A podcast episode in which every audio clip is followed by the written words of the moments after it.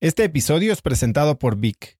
Si me conoces, sabes que soy un consumidor voraz de audiolibros y que he probado todo tipo de aplicaciones para seguir nutriendo mi mente mientras manejo o mientras corro o hago ejercicio, pero sin duda, por mucho, Vic es mi favorita. Con Vic puedes convertirte en una máquina de aprendizaje porque con solo 15 minutos al día puedes leer más de 12 libros al año. En Vic tienen más de 250 mil títulos y puedes escuchar resúmenes de bestsellers en menos de 15 minutos o libros completos, incluido mi libro Haz lo que importa, así como mis Vic originales como Cómo combatir el síndrome del impostor. Vic, por ser escucha de cracks, te regala 7 días de prueba y después contenido ilimitado por solo 167 pesos al mes en un pago anual de 1.999 pesos al suscribirte a Vic. Simplemente ve a cracks.la diagonal Vic. Vic se escribe B alta E E K. Una vez más, es cracks.la diagonal Vic. Este episodio es presentado por Hospital Ángeles Health System. Cada invitado con el que platico en el podcast me abre los ojos a nuevas tecnologías que están impactando de forma positiva la manera en que todos nosotros vivimos. Una de las áreas en las que el avance tecnológico está generando más impacto es en el área de la salud, especialmente con los avances en cirugía robótica que permiten intervenciones con menos sangrado, menos dolor, cicatrices más pequeñas y una recuperación mucho más rápida. Hospital Ángeles Health System tiene el programa de cirugía robótica más robusto en el sector privado en México. Cuenta con 13 robots Da Vinci, el más avanzado y versátil del mundo, y con el mayor número de médicos certificados en cirugía robótica, con la cantidad de horas necesarias para poder operar, ya que tiene el único centro de capacitación de cirugía robótica en todo el país. Este es el futuro de la cirugía. Si quieres conocer más sobre el programa de cirugía robótica de Hospital Ángeles Health System y ver el directorio de doctores, visita cracks.la diagonal ángeles. Una vez más, es cracks.la diagonal ángeles. Consulta a tu médico. Los seres humanos, cuando sentimos una motivación, actuamos diferente. Los seres humanos, cuando nos sentimos motivados por algo, hacemos todo lo posible porque suceda. Por eso es que, que siempre invito a que la banda no puede vivir sin motivación. O sea, no puedes rendirte porque ves algo inalcanzable. No, es que yo cómo voy a hacer lo que hacía Steve Irwin, pues Steve, Nat Geo y este, ¿por qué? O yo cómo voy a ser el mejor corredor de coches, ¿no? Y tenemos historias eh, como las del Canelo, como las del Checo, como las de muchos mexicanos que han triunfado en el mundo, pero porque se han sentido motivados, porque se siente aquí, aquí.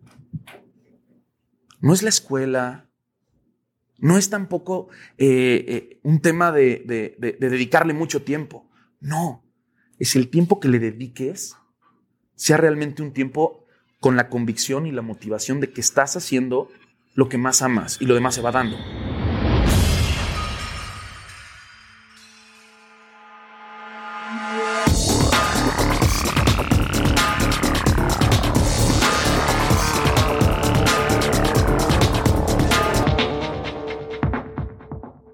Hola y bienvenidos a un nuevo episodio de Cracks Podcast. Yo soy Osotrava y entrevisto cada semana a las mentes más brillantes para dejarte algo único y práctico que puedas usar en tu vida diaria. Antes de empezar, quiero pedirte un favor enorme. Hace muy poquito Spotify habilitó la opción de calificar los podcasts y me ayudaría mucho si puedes calificar Cracks con 5 estrellas para que más gente se entere de lo que hacemos y así pueda llegar a más personas. No te lleva más de 5 segundos y lo puedes hacer desde el app de Spotify en tu celular o tu computadora. Hoy tengo como invitado a Arturo Islas Allende. Puedes encontrarlo en Instagram como arroba Arturo Islas Allende. Arturo es un naturalista y activista en temas sociales y ambientales. Ha trabajado como conductor en la televisión mexicana, pero se considera mucho más un apasionado de la naturaleza y de documentarla. Ha coordinado y liderado movimientos sociales en busca de justicia, incluyendo movilizaciones y marchas que le han permitido interceder para la creación de leyes en diferentes estados. Además de todo, es esposo y papá de dos niños y una niña. Hoy Arturo y yo hablamos de cetrería, de qué es lo que nos hace activistas y de cómo usar tu influencia de forma positiva. Este episodio lo grabamos en vivo frente a una audiencia de gente como tú que escucha Cracks Podcast para festejar el tercer aniversario del programa. Muchas gracias por escuchar, por compartir y sobre todo por ayudarme a mejorar Cracks cada día. Así que te dejo con esta increíble entrevista con Arturo Islas Allende. Bienvenido, Arturo. Gracias. Gracias. Y, mexicano, ¿no? Y mexicano. Que eso es a toda madre. Ser mexicano es un valor que creo que nos da algo muchísimo más de, una raza tan bonita como la nuestra, ¿no? Pues Arturo, me gustaría empezar por algo que eh, has platicado, que es como un hobby, pero quiero que me cuentes un poquito más de qué es la cetrería y qué es lo que te da a ti. Uf, pues la cetrería es remontarme a momentos de mi vida, pues valiosísimos, quizás, pues muchas personas se pregunten qué es eso, ¿no? Y se trata de entrenar aves de presa, águilas, halcones, para cazar con ellos en su medio silvestre. Muchos dirán, ¿cómo Arturo tiene una relación con la cacería cuando es un protector de la naturaleza? Es un poco ambiguo, ¿no? Sin embargo, gracias a la cetrería se han podido rescatar muchas especies que estaban a punto de desaparecer, como a lo mejor han escuchado sobre el halcón peregrino, que es el animal más rápido de la Tierra. 350 kilómetros por hora en una picada en vertical para cazar a sus presas, ¿no? Y los íbamos a perder en los ochentas, y gracias a la Peregrine Foundation, a la World Wild Foundation y a diferentes instituciones internacionales muy fregonas, eh, y el trabajo de cetreros en todo el mundo, se pudo rehabilitar a esa especie, ¿no? Que estamos a punto de perderla. Yo tengo un proyecto, una de las cosas que más me gustan son las aves de presa, y ahora utilizo mis conocimientos de cetrería para poder pues rehabilitar y apoyar a proyectos de ese tipo y, no perdamos a, esos animales que a mí me sacaron de, de quizás haber tenido otro tipo de vida y, y de encontrarme realmente con, con el ser humano que, que, yo quería ser, identificarme con la naturaleza, fue gracias a salir al campo a volar los halcones. Platícame un poco de eso. ¿Cómo te involucras tú inicialmente con la cetrería? Pues bueno, un vecino volaba los halcones. Yo vivía en la colonia Florida, en la Ciudad de México. Me acuerdo que él los volaba en la cancha de fútbol de una escuela conocida, del Simón Bolívar. Y yo veía que los halcones se paraban en los árboles desde el patio en donde yo jugaba y veía que llegaban los halcones. Y yo decía, ¿quién los tiene, no? Entonces me subía a la azotea para verlos desde arriba y ver cómo los volaba y veía que les llamaban y me apasionaba mucho. Y entonces ese Arturo quiso buscar a ese vecino, ¿no? Que vivía en unas calles de donde yo estaba. Era unos años mayor que yo. Y ¿Cuántos años tenías tú? Yo tenía como 13 años. 13 años cuando, cuando me llamaba mucho la atención, ¿no? Y bueno, pues mi mamá, que era un poco ignorante en ese tema, que eres muy buena en otras cosas, mami, te amo, pero era un poco ignorante en eso que que ella decía que los halcones me iban a sacar los ojos, ¿no? Entonces se volvió algo prohibido. O sea, no me dejaban porque mi mamá pensaba que los animales me podían hacer daño. Eh, había una sobreprotección, ¿no? Yo, soy un hijo único, tengo ya medios hermanos que son a toda madre. Y me acuerdo que, yo decidí que quería aprender eso. Y empecé a, buscar a, Jorge y, me enseñó, me enseñó mis primeros pasos. Empecé limpiando donde tenían los halcones y luego no comprendía cómo un animal que estaba en las nubes a, no sé, mil metros, tú los ves con los binoculares un puntito y no entiendes cómo ese puntito yo te digo, oso, ahorita va a bajar. No, güey, ya se te fue. No, espérate, ahorita viene. Y baja a 350 kilómetros por hora enfrente de ti y dices, ¿qué es esto? Y ahí me enamoré y ahí me cambió la vida. Y fueron muchísimas experiencias en el campo, salir y aprender de la naturaleza de manera empírica. Esa es la realidad. Y así empezó esto. ¿Qué es lo que te da a ti hoy en día la cetrería? Porque sé que obviamente tienes contacto con todo tipo de animales, has viajado por todo el mundo en contacto con la naturaleza, has, si no estudiado profundamente, sí experimentado lo que es vivir cerca de, seres que no mucha gente tiene en contacto con. ¿Qué es lo que te da la cetrería? ¿Por qué regresar a algo que es que pareciera tener una mascota? Sí, la verdad es que tiene ya mucho tiempo que no la ejerzo como tal. Al contrario, he podido asesorar algunos proyectos, pero no la ejerzo no porque no quiera, también se ha vuelto un tema de falta de tiempo. Dedicarle tiempo a un halcón entrenado es dedicarle tu vida entera. Es un halcón que tú lo tienes que poner en una báscula, saber que el peso sea preciso. Imagínate, para que un halcón sea un gran cazador, tiene que ser mucho mejor que los halcones silvestres. Los halcones silvestres son excelentes para cazar. La competencia es fuertísima. Imagínate una liebre y una aguililla, la batalla que tiene que haber, ¿no? Son animales que corren a 60 kilómetros por hora y el halcón tiene que tener la fuerza para atraparla.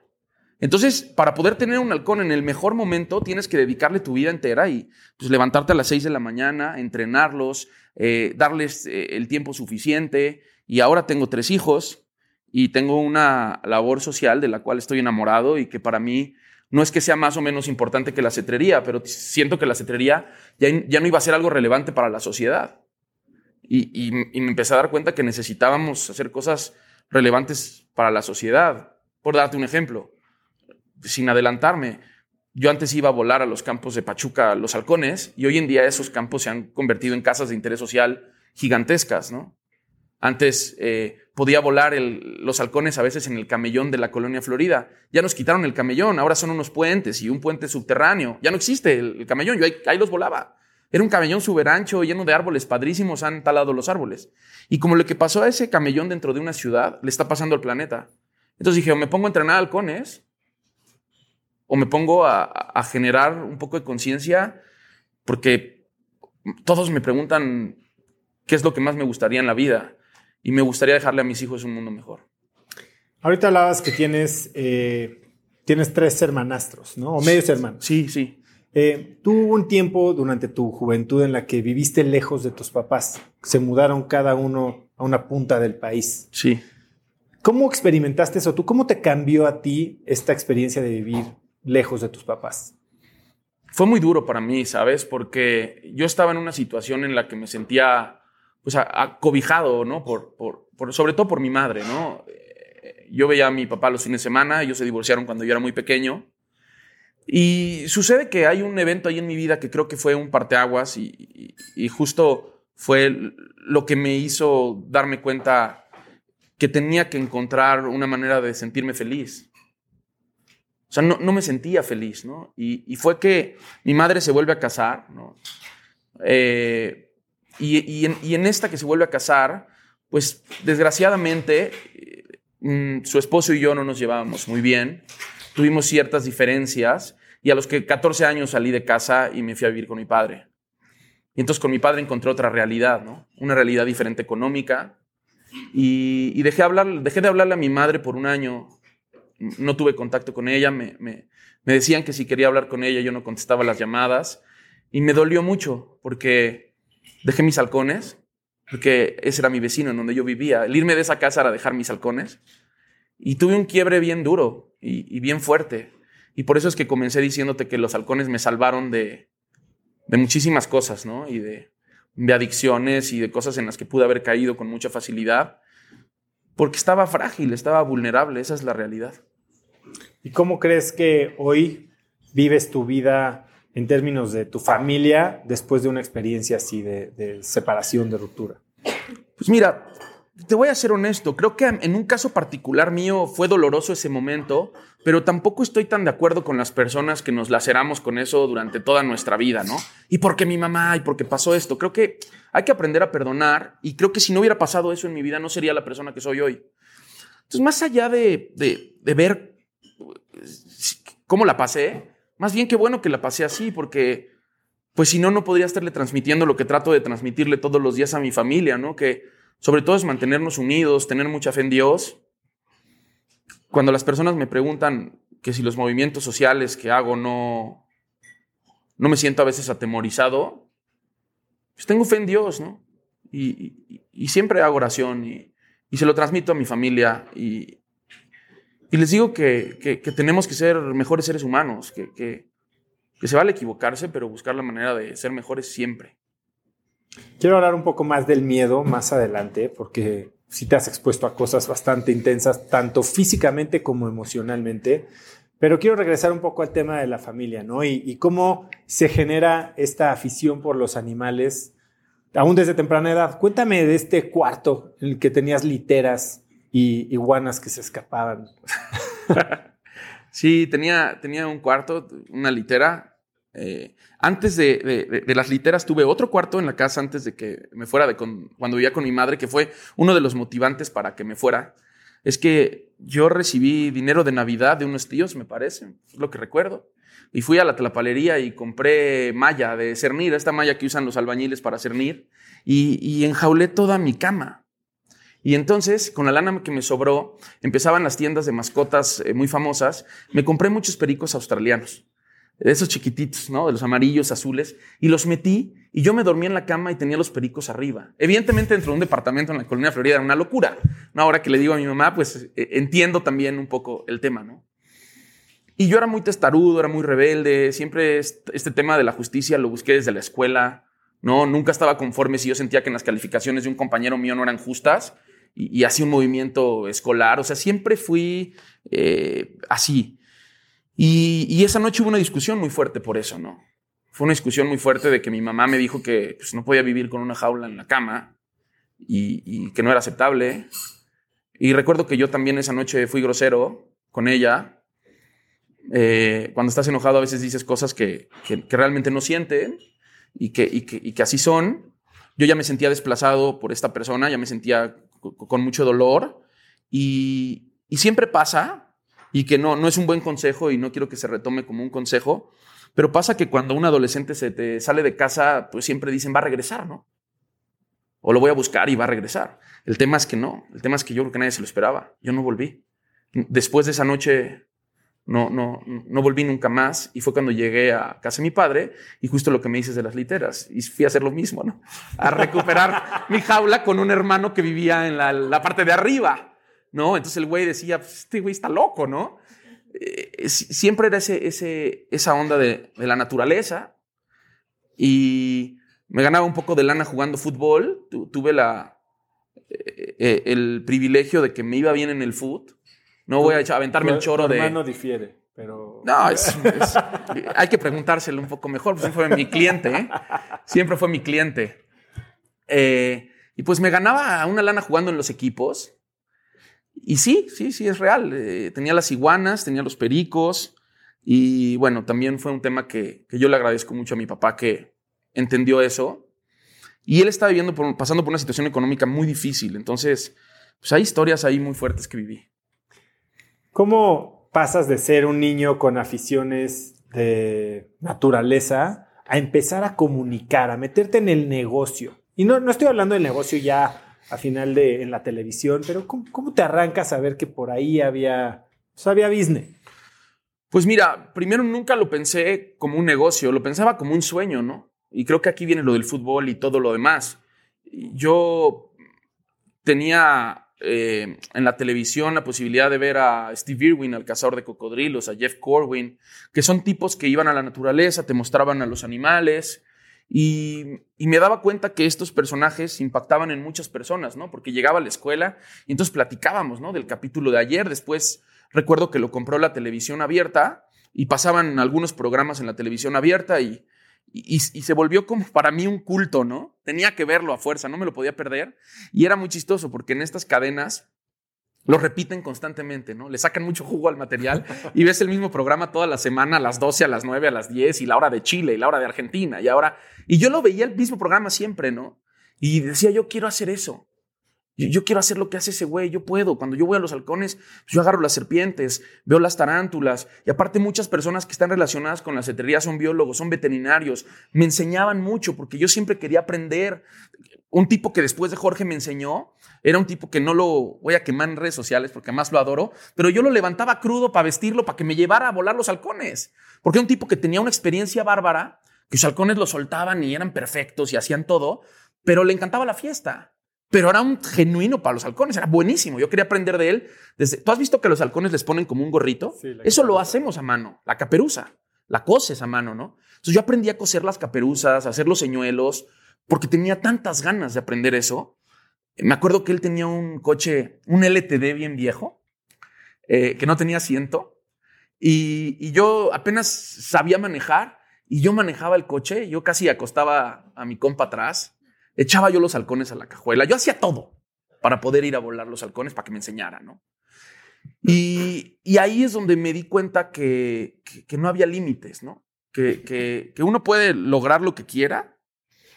Y complementando esto que, me, que me dices, fíjate que cuando me voy con mi padre a vivir, yo estaba inscrito en una escuela en la Ciudad de México. Y mi papá había pagado el año por adelantado porque le hacían un precio especial. No le voy a hacer publicidad a la escuela, pero, es una escuela en Polanco. Y mi mamá eh, siempre tuvo esa idea que, que, me podía formar mucho mejor en esa escuela y se lo agradezco. Siempre los padres buscan lo mejor, pero no era una escuela accesible económicamente para mi papá. Ojo, mi mamá es tipaza, ¿eh? No crean que. No, no, no, neta es tipaza. Aguanten. Es bien chida mi jefa y la amo y, y siempre buscan lo mejor para nosotros y todos tenemos errores y todos tenemos aciertos. Entonces, estoy contando la anécdota. No, no estoy echando culpas, ¿eh? para que quede bien claro eso.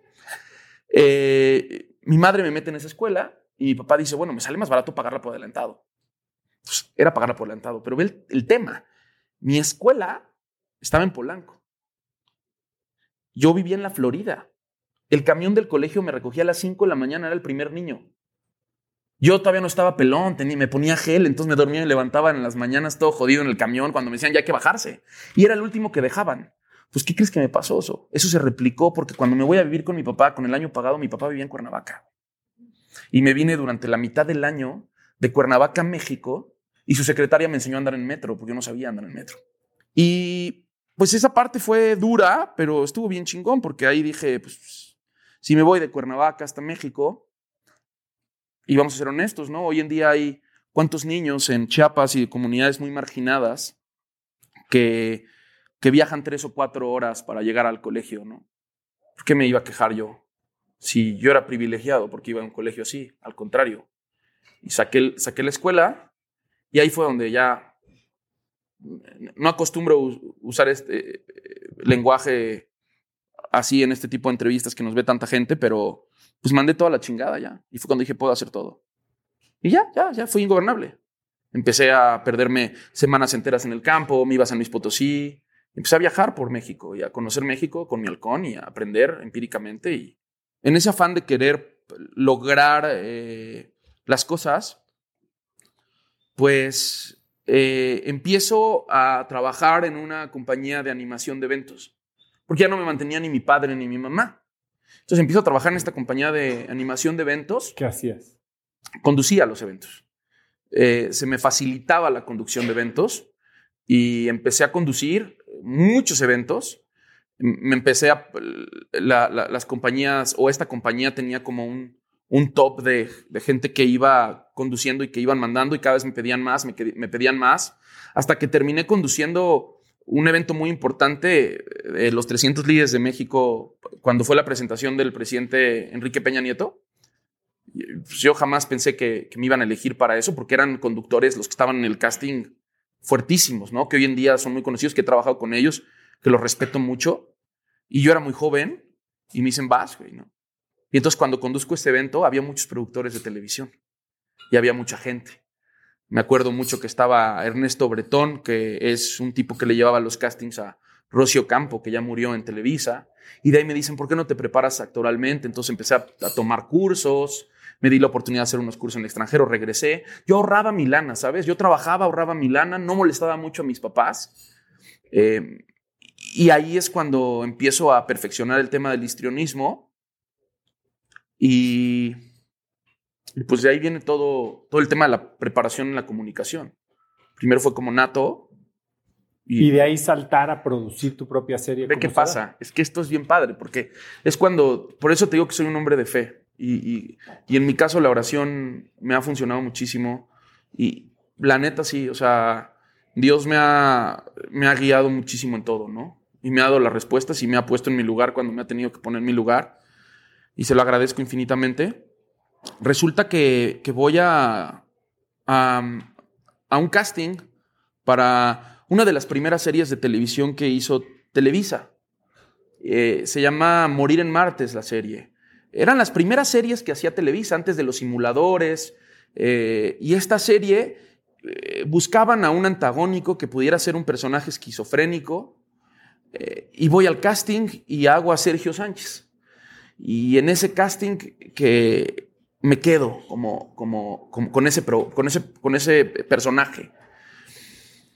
Eh, hago este personaje y la serie se grabó en Monterrey. Entonces yo, antes de grabar o cuando tenía mis días libres, que eran pocos porque el personaje era muy constante durante la serie, me iba a volar mi halcón. Y llegaba... Para todo esto suena como que traes el halcón metido en la cartera.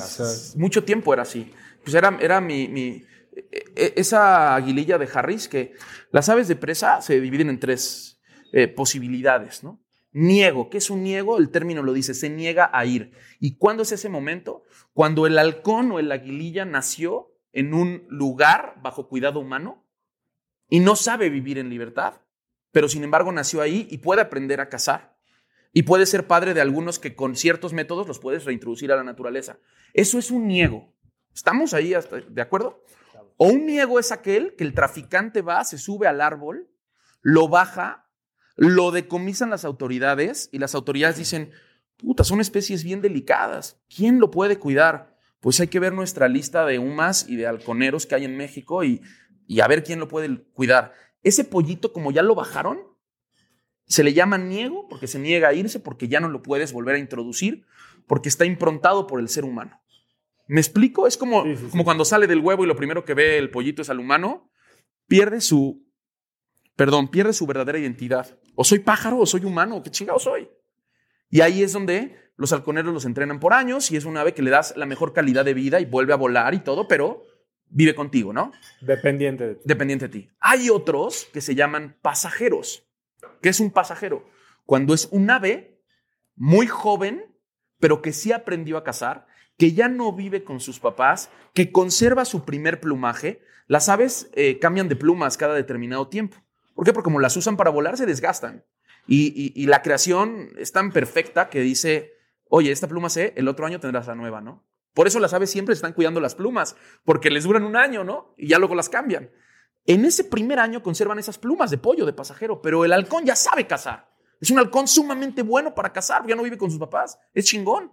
Y muchas veces esos halcones caen en las manos de humanos por tráfico ilegal de especies, porque se estrellaron en un cristal, en una ventana. Hay miles de formas en las que esos halcones caen en manos de humanos. Cuando a ti te cae un halcón de esos en las manos, lo ideal es rehabilitarlo y luego darle la oportunidad de regresar al medio ambiente, porque él sí sabe hacer todo. Pero el proceso de rehabilitación es padrísimo, porque el día que vas al campo con él, pues es un experto. El tipo sabe hacer todo, hay que llevarlo en su punto y, es un pasajero. Ya vivió, perfeccionará sus técnicas contigo. Serás el nuevo maestro y los dos. Cazar con un halcón es una, es, es, una conexión con el ave muy fuerte de escuchar, de ver, de estar presente. Te conviertes en animal. Yo antes de la entrevista te lo dije que no, que aunque soy sumamente comunicativo, no soy tan social.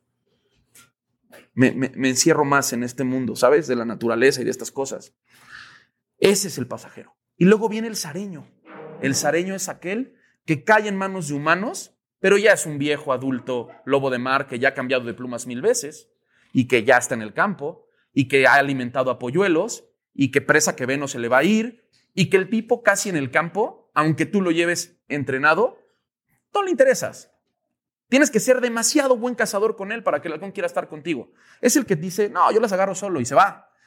Y, estás dos horas así en el árbol, baja, baja, y te ve y dice, ah", exactamente, y está pensando en qué va a hacer, porque, porque son sumamente inteligentes, ¿no?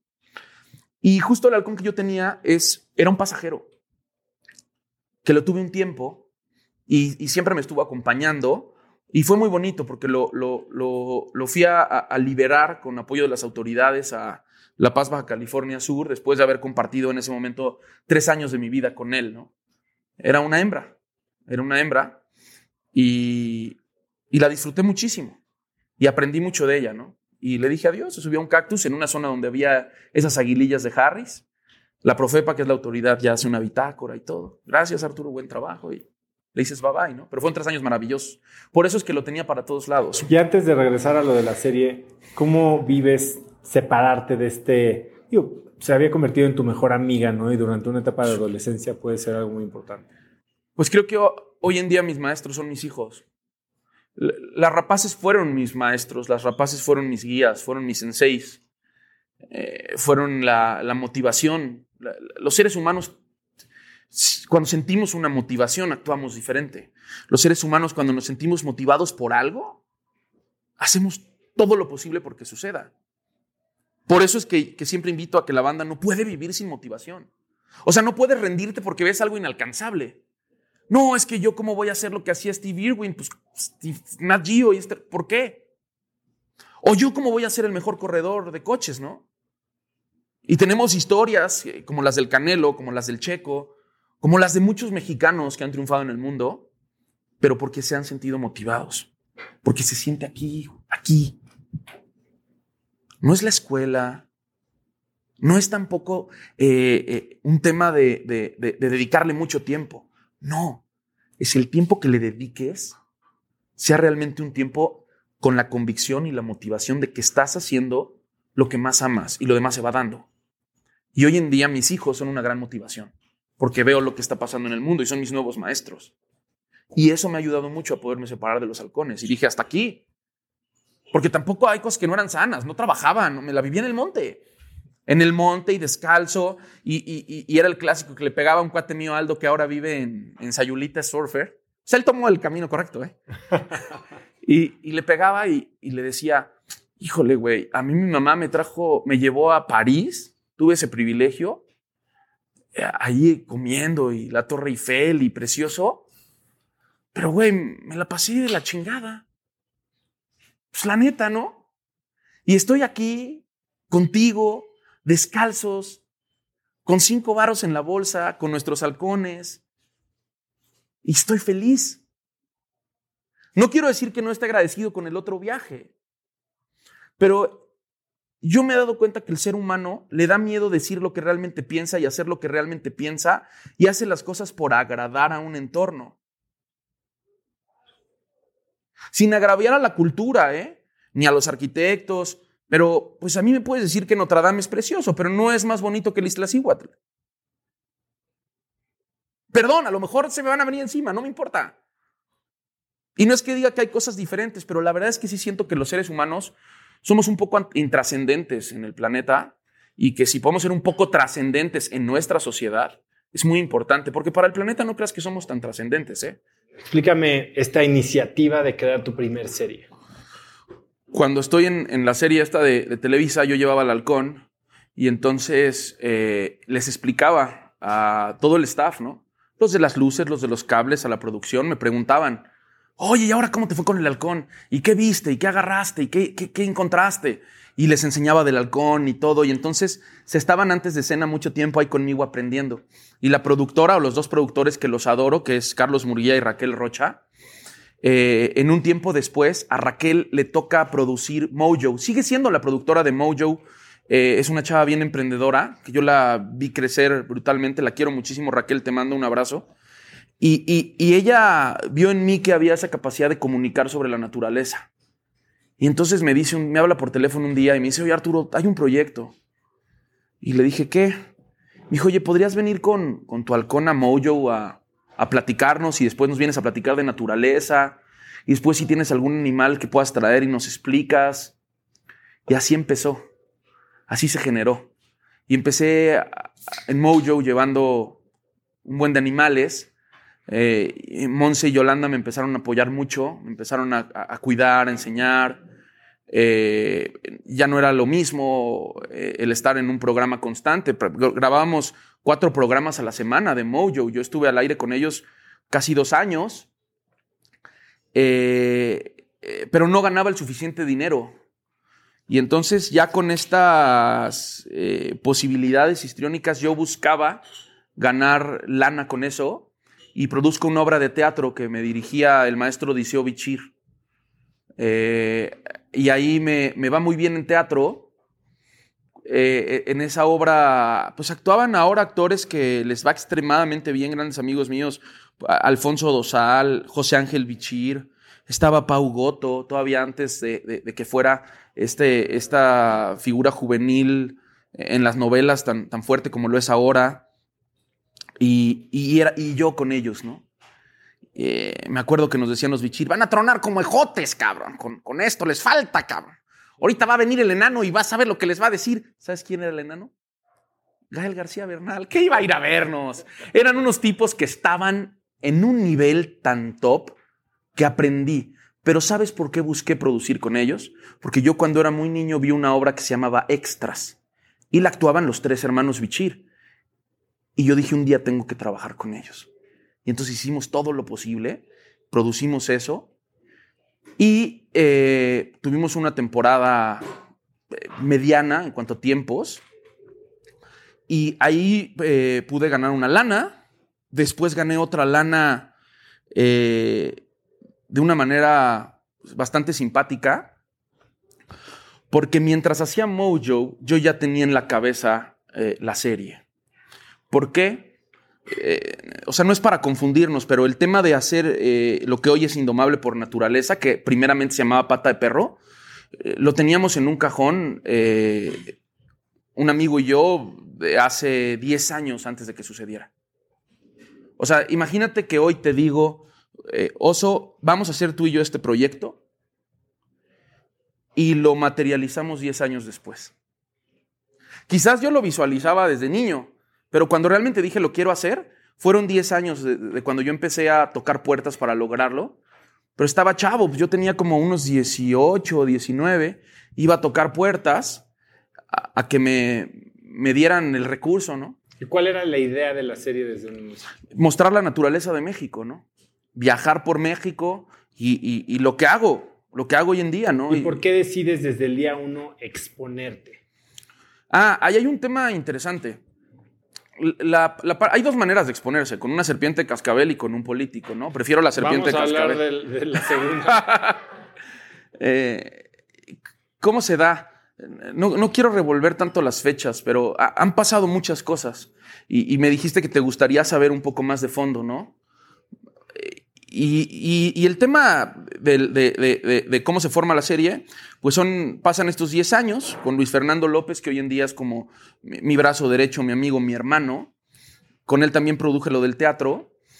Pero un día resulta, va a ser breve, pero creo que es interesante, eh, yo tenía que pintar una cosa, pintar un lugar, pintar un local. Pon un ejemplo de eso. Y yo todo lo buscaba en Google, ¿no? Plomero, pintor y pongo busco pintor. Resulta que llega un pintor que le hablo por teléfono, viene y va a pintar, ¿no? Y él me reconoce porque yo había hecho unas rosas de Guadalupe, porque también juntaba de los llamados de la Rosa de Guadalupe. Bueno, hice una telenovela que se llama La Gata, la Rosa de Guadalupe. Yo donde me pagaran billete, iba para ahorrarlo, para guardarlo. De hecho, era súper cuidadoso con eso. Me puse a juntar lana porque yo veía que los empresarios decían, este güey loco, ¿cómo, ¿cómo va a vender unas? ¿Cómo? Imagínate que llega un güey a tu oficina y te dice, oso, dame una feria porque voy a hacer una serie en donde voy a viajar, voy a agarrar a las serpientes venenosas, me voy a meter con cocodrilos y después de que me meta con cocodrilos voy a salir y voy a buscar hipopótamos. ¿Qué vas a decir? Está loco, ¿no? Pues nadie quería arriesgar su lana conmigo. Entonces dije, voy a juntar yo mi lana y yo voy a ser el piloto de la serie. Y ahí empieza todo este relajo del pintor que me reconoce y me dice, ¿tú eres actor? Le digo, sí, sí, te, he visto en La Rosa Guadalupe. Sí, soy yo, ¿cómo estás? Mucho gusto, no sé qué. Y hicimos una amistad. Y entonces con Jorge de repente iba, nos echábamos una chela, era un cuate que venía de Nayarit, que había tenido una vida muy dura.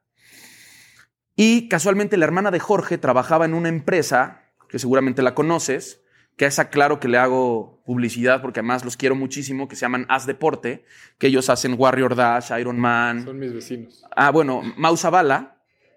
Eh, y un día llega Jorge y me dice, Jorge se da cuenta que una de mis tías tenía un restaurante, una pastelería y varias cosas, y me dice, Jorge, oye, mi hermana trabaja en As Deporte.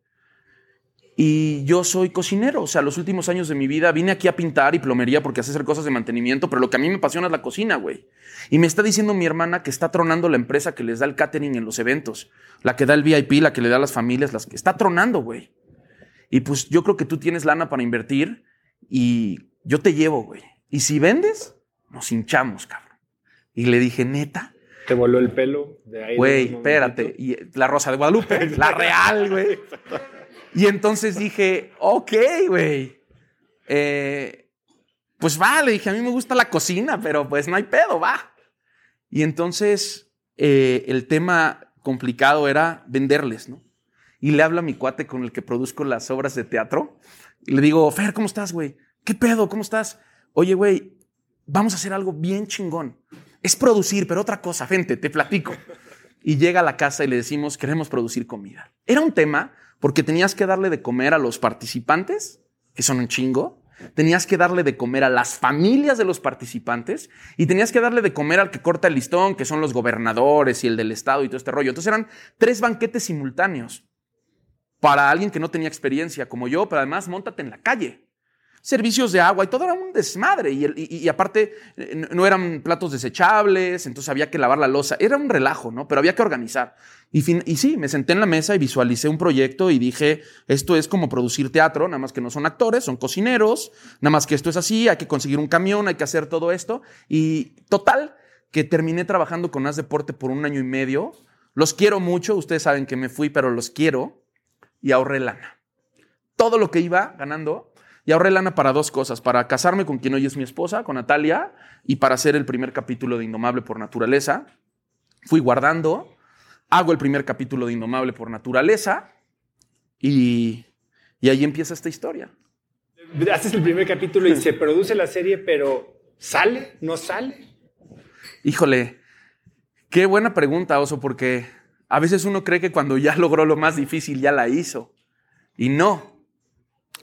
Resulta que, que cuando junto la lana para el programa piloto, por azares del destino, la vida me pone en una comida con un empresario que le gustan muchísimo los animales y me dice eh, prácticamente, pues tú qué haces aquí? Y pues le dije, vine porque estoy grabando un programa piloto y mañana voy a ir a Ensenada a grabar tiburones blancos. Voy a salir hacia la isla Guadalupe para mi programa. Entonces él dijo, ¿cómo que estás grabando animales para una serie? Sí, estoy haciendo esto. Y entonces me dice, cuando acabes tu programa me lo traes. Le habla, es un empresario top de, México, de los tops. eh, y, marca por teléfono a unos asistentes y dice, oye, va a ir Arturo Islas Allende a este lugar y nos va a buscar Arturo más o menos en cuánto. Pues yo creo que como en un mes lo tengo, señor. Pues como en un mes va a ir a la oficina para que me lo reciban, le voy a dar el teléfono y todo para que, para que Arturo les muestre lo que está haciendo. ¿no? Entonces, eh, hago el programa piloto, lo, lo- termino de editar, o sea, editamos todo, hicimos los animales de, de la fauna, yo aplico todo el conocimiento que tenía. eh, Que ahí te aventaste tiburón blanco fuera de la jaula en tu primer programa. Sí, sí, porque decía no se va a vender. Sí, güey, ni modo que yo- qué. Ni modo que, hoy, ¿qué piensas de eso? O sea, estás, no sé si es responsable, es este, lo que tenías que hacer, o es un buen ejemplo, es un mal ejemplo. La gente a veces es difícil comprender que juzgamos un poco más a los animales, ¿no? Por las películas, por lo que nos enseñan. Yo tuve el privilegio de que a mí me asesora eh, uno de los eh, mejores fotógrafos de vida marina que hay en el país, que es Gerardo del Villar. Lo conozco. Eh, me asesora también eh, Mauricio, que es uno de los biólogos encargados del tiburón blanco. Pues eh, Mauricio, yo creo que si alguien sabe de tiburones en, en México y de los mejores del mundo es él. Asesor de Shark Week, de muchas cosas que se hacen a nivel internacional. Y cuando lo busco, yo creo que él me vio con tanta ilusión y con tanto ímpetu y con tantas ganas que dijo, vamos a ayudar a este güey y vamos a hacer todo lo que tenga que hacer sin que él corra peligro y con toda la experiencia. Y entonces es cuando viene la magia de la televisión y la magia de lograr todo, ¿no? Evidentemente sí, si salgo de la jaula con, con, con muchísimo... Era mi primera vez, ahora cada año voy a los tiburones blancos, uno va perfeccionando las técnicas, me fui perfeccionando más en relacionarme con más gente, pero al principio... Pues siempre, mira, creo que tú me decías, ¿qué no has dicho en una entrevista? Creo que también se ha vuelto un personaje de no tenerle miedo a nada, ¿no?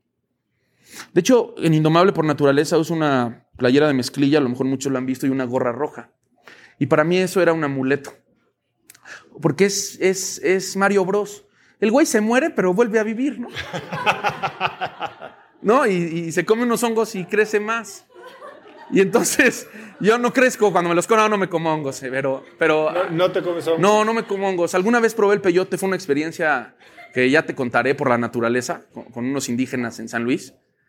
Eh, y, no es algo que promuevo, ¿no? Pero pues es parte de la naturaleza. No, la cosa es que cuando sucede todo este rollo de, de- del tiburón blanco y, todos se voltean a querer ayudarme y a, que yo lograra esa meta, ese sueño, todo se vuelve más sencillo. Y- y justo es donde viene el trabajo en equipo. El trabajo en equipo es vital para cualquier cosa. Es muy difícil ir solo, ¿no? Digo, admiro a los alpinistas, pero siempre he creído que es más fácil si van acompañados, ¿no? Por eso se mueren tantos. Muchos van solos. Nunca pensamos en los alpinistas, pero ponte a pensar en ellos, ¿no? Y cuántas veces escuchas, ¿no? Murió en Nepal el alpinista Bueno, tal. hoy o ayer se murió uno también famosísimo. Van solos. Muchas veces van solos. Los escaladores libres van solos. Entonces, para mí siempre es mucho más enriquecedor hacer el trabajo en equipo. Oye, Arturo, tú eres alguien que ha dominado y entraste como que a los medios vía medios tradicionales, ¿no? Sí. Televisión, televisión abierta, televisión de paga, pero has surfeado esta ola de las redes sociales como pocos. ¿Cuántos seguidores tienes en redes sociales? En, en total, con todas las plataformas somos 17 millones hoy. Cuéntame tú, ¿cómo se da ese salto? ¿Por qué decides empezar a compartir tu propio material en redes sociales? ¿Qué hay o qué aprendiste de viralidad de esta alianza que hiciste con Badabun, que era pues, un medio que tal vez no iba muy de acuerdo a lo que tú hacías normalmente? To- todo han sido estrategias eh, que han impulsado la posibilidad de que mi trabajo se conozca para más personas. Nosotros, si tenemos el privilegio que nos vean más personas, y más en lo que trato de comunicar, que ha cambiado mucho porque los, los tiempos van cambiando, no me quiero alejar de lo de la responsabilidad o la irresponsabilidad. Pues yo siempre sentí que estaba haciendo algo responsable si las personas que se dedican a eso estaban dándome el espaldarazo de hacerlo con esa responsabilidad. Eh, sin embargo, sí, creo que, que siempre uno tiene que estar consciente de los riesgos que implica grabar naturaleza salvaje. Quizás los, los, los tiburones eh, los tenemos catalogados como esos terribles monstruos cuando son todo lo contrario, y es parte de lo que yo quería explicar. Eh, creo que somos mucho más peligrosos los humanos. Vivimos hoy en día en un país en donde mueren más personas que en la banda de Gaza y en las guerras de Medio Oriente. Y entonces hablamos a veces de irresponsabilidad, de cosas que no deberían de ser tan irresponsables. Y sin desviarme mucho del tema, pero yo llego a una comida y soy el raro, güey. El tipo que va al campo, que se mete a bucear, que se sube a los árboles, que agarra serpientes, cuando son nuestros orígenes indígenas. El raro es el güey que, que, cree que lo normal son estos grandes rascacielos y las grandes plazas. Eso es una creación de la sociedad. Es difícil comprenderlo, pero estamos alejados de nuestras verdaderas raíces. No debería ser raro salir y escuchar los pájaros, los árboles.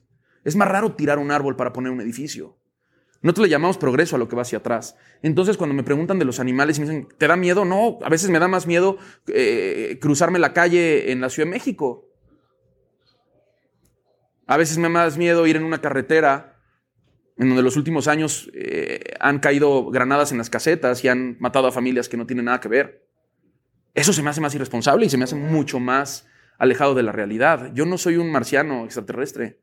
Pero estás haciendo cosas que tal vez son un poco más extremas con la finalidad de, crecer tu alcance, ¿no? De llegar a más personas. Tal vez les das un poquito lo que, como dicen, dales lo que quieren, véndeles lo que quieren y dales lo que necesitan. Tú tal vez les estás vendiendo un poco de morbo y después les das un poco de conciencia. Y estábamos hablando justo antes de empezar, ¿no? De, de influencers, de viralidad, de cómo hay mucha gente que, bueno, inclusive no solo los alpinistas, los idiotas que se cuelgan de rascacielos para sacar el video de YouTube y se caen y se mueren. Sí. ¿Tú cómo piensas en, en la viralidad? ¿Qué has aprendido de eso? Que es cruel. Es cruel, ¿eh? Es duro. Eh, juega con tus emociones, con tus sentimientos. Eh, te pone en escenarios en los cuales empiezas a, a perder la, la, valoración. Hay muchas personalidades, influencers, que los he escuchado en muchas entrevistas, que hablan que a veces ni siquiera leen los comentarios para no afectar sus, sus vidas, para no sentirse vulnerables. Eh, ¿Tú lees tus comentarios? Sí, yo leo todo. Yo siempre estoy consciente, ¿no? Yo me he convertido en, en, en, en, una persona que ha tratado en todo momento de no verse afectado por eso. Eh, porque, bien o mal, cuando tú estás expuesto a millones de personas, cuando los videos alcanzan 60 millones de reproducciones, 70 millones de reproducciones, un solo video, pues imagínate cuántas personas te están viendo. Estamos hablando que en México hay 126 millones de mexicanos. Es un privilegio hacer contenidos en México, ¿eh? porque somos muchos y se, consumen muchísimo. Pero imagínate cuando te ve tanta gente, ¿no? ¿Cuántas personas no van a estar de acuerdo contigo? ¿O cuántas personas eh, podrán no empatizar con tu manera de ser, de hablar, de sentir? Muchísimas. Uno, ¿Y ¿Cómo lo manejas? pues no, no creo que es algo que lo puedas manejar. El que diga que lo maneja, más bien eh, creo que hay que aprender a tomar las críticas constructivas y mejorar en lo que realmente uno cree, pero eso es difícil también en uno mismo, porque también juega el ego. Y ahí es donde yo constantemente me estoy dando eh, mis golpes en la pared y entonces trato de volver a empezar y de volver a recrear cosas que quizás se van perfeccionando y las voy mejorando. Pero sin duda, sí los números a veces pueden ser muy duros y creo que hay muchas personas que les ha afectado al punto de... Pues hay gente que no es una personalidad y que se ha suicidado. En Estados Unidos hay gente que porque no, no, llegó a los likes o porque no se parece a la personalidad que ellos siguen, se han frustrado, ¿no? Y yo respeto todo, pero creo que ya llegar un momento a hacerle daño a tu vida por un número, sí, sí, se ha vuelto un poco escabroso ese tema. Ahora, tú has hablado de que nunca has estudiado a fondo ninguna de las ciencias, vamos a decir, de las que comunicas. Y ciertamente, eh, como en todos lados, hay muchos científicos que te critican por eso.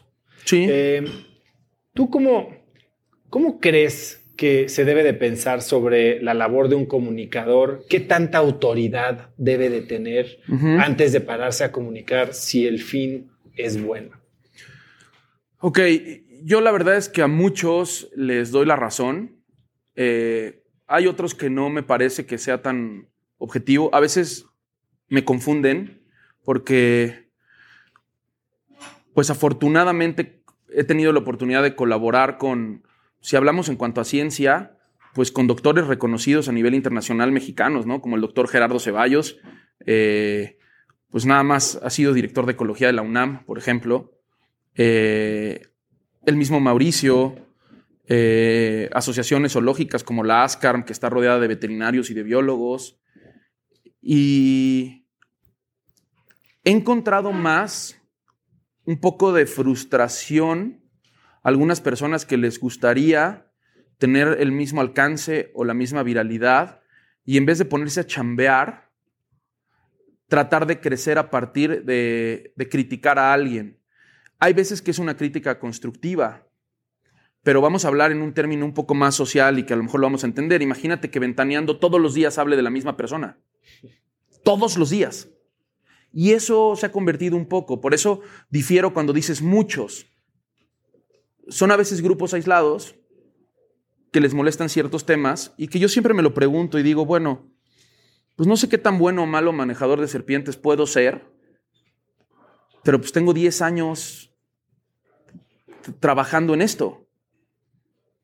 Entonces, algo aprendido.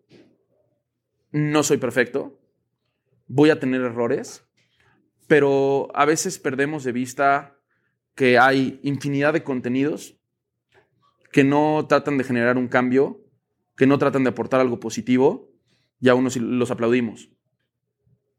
Y no es si uno está bien o mal o regular, yo no me meto con nadie, lo respeto.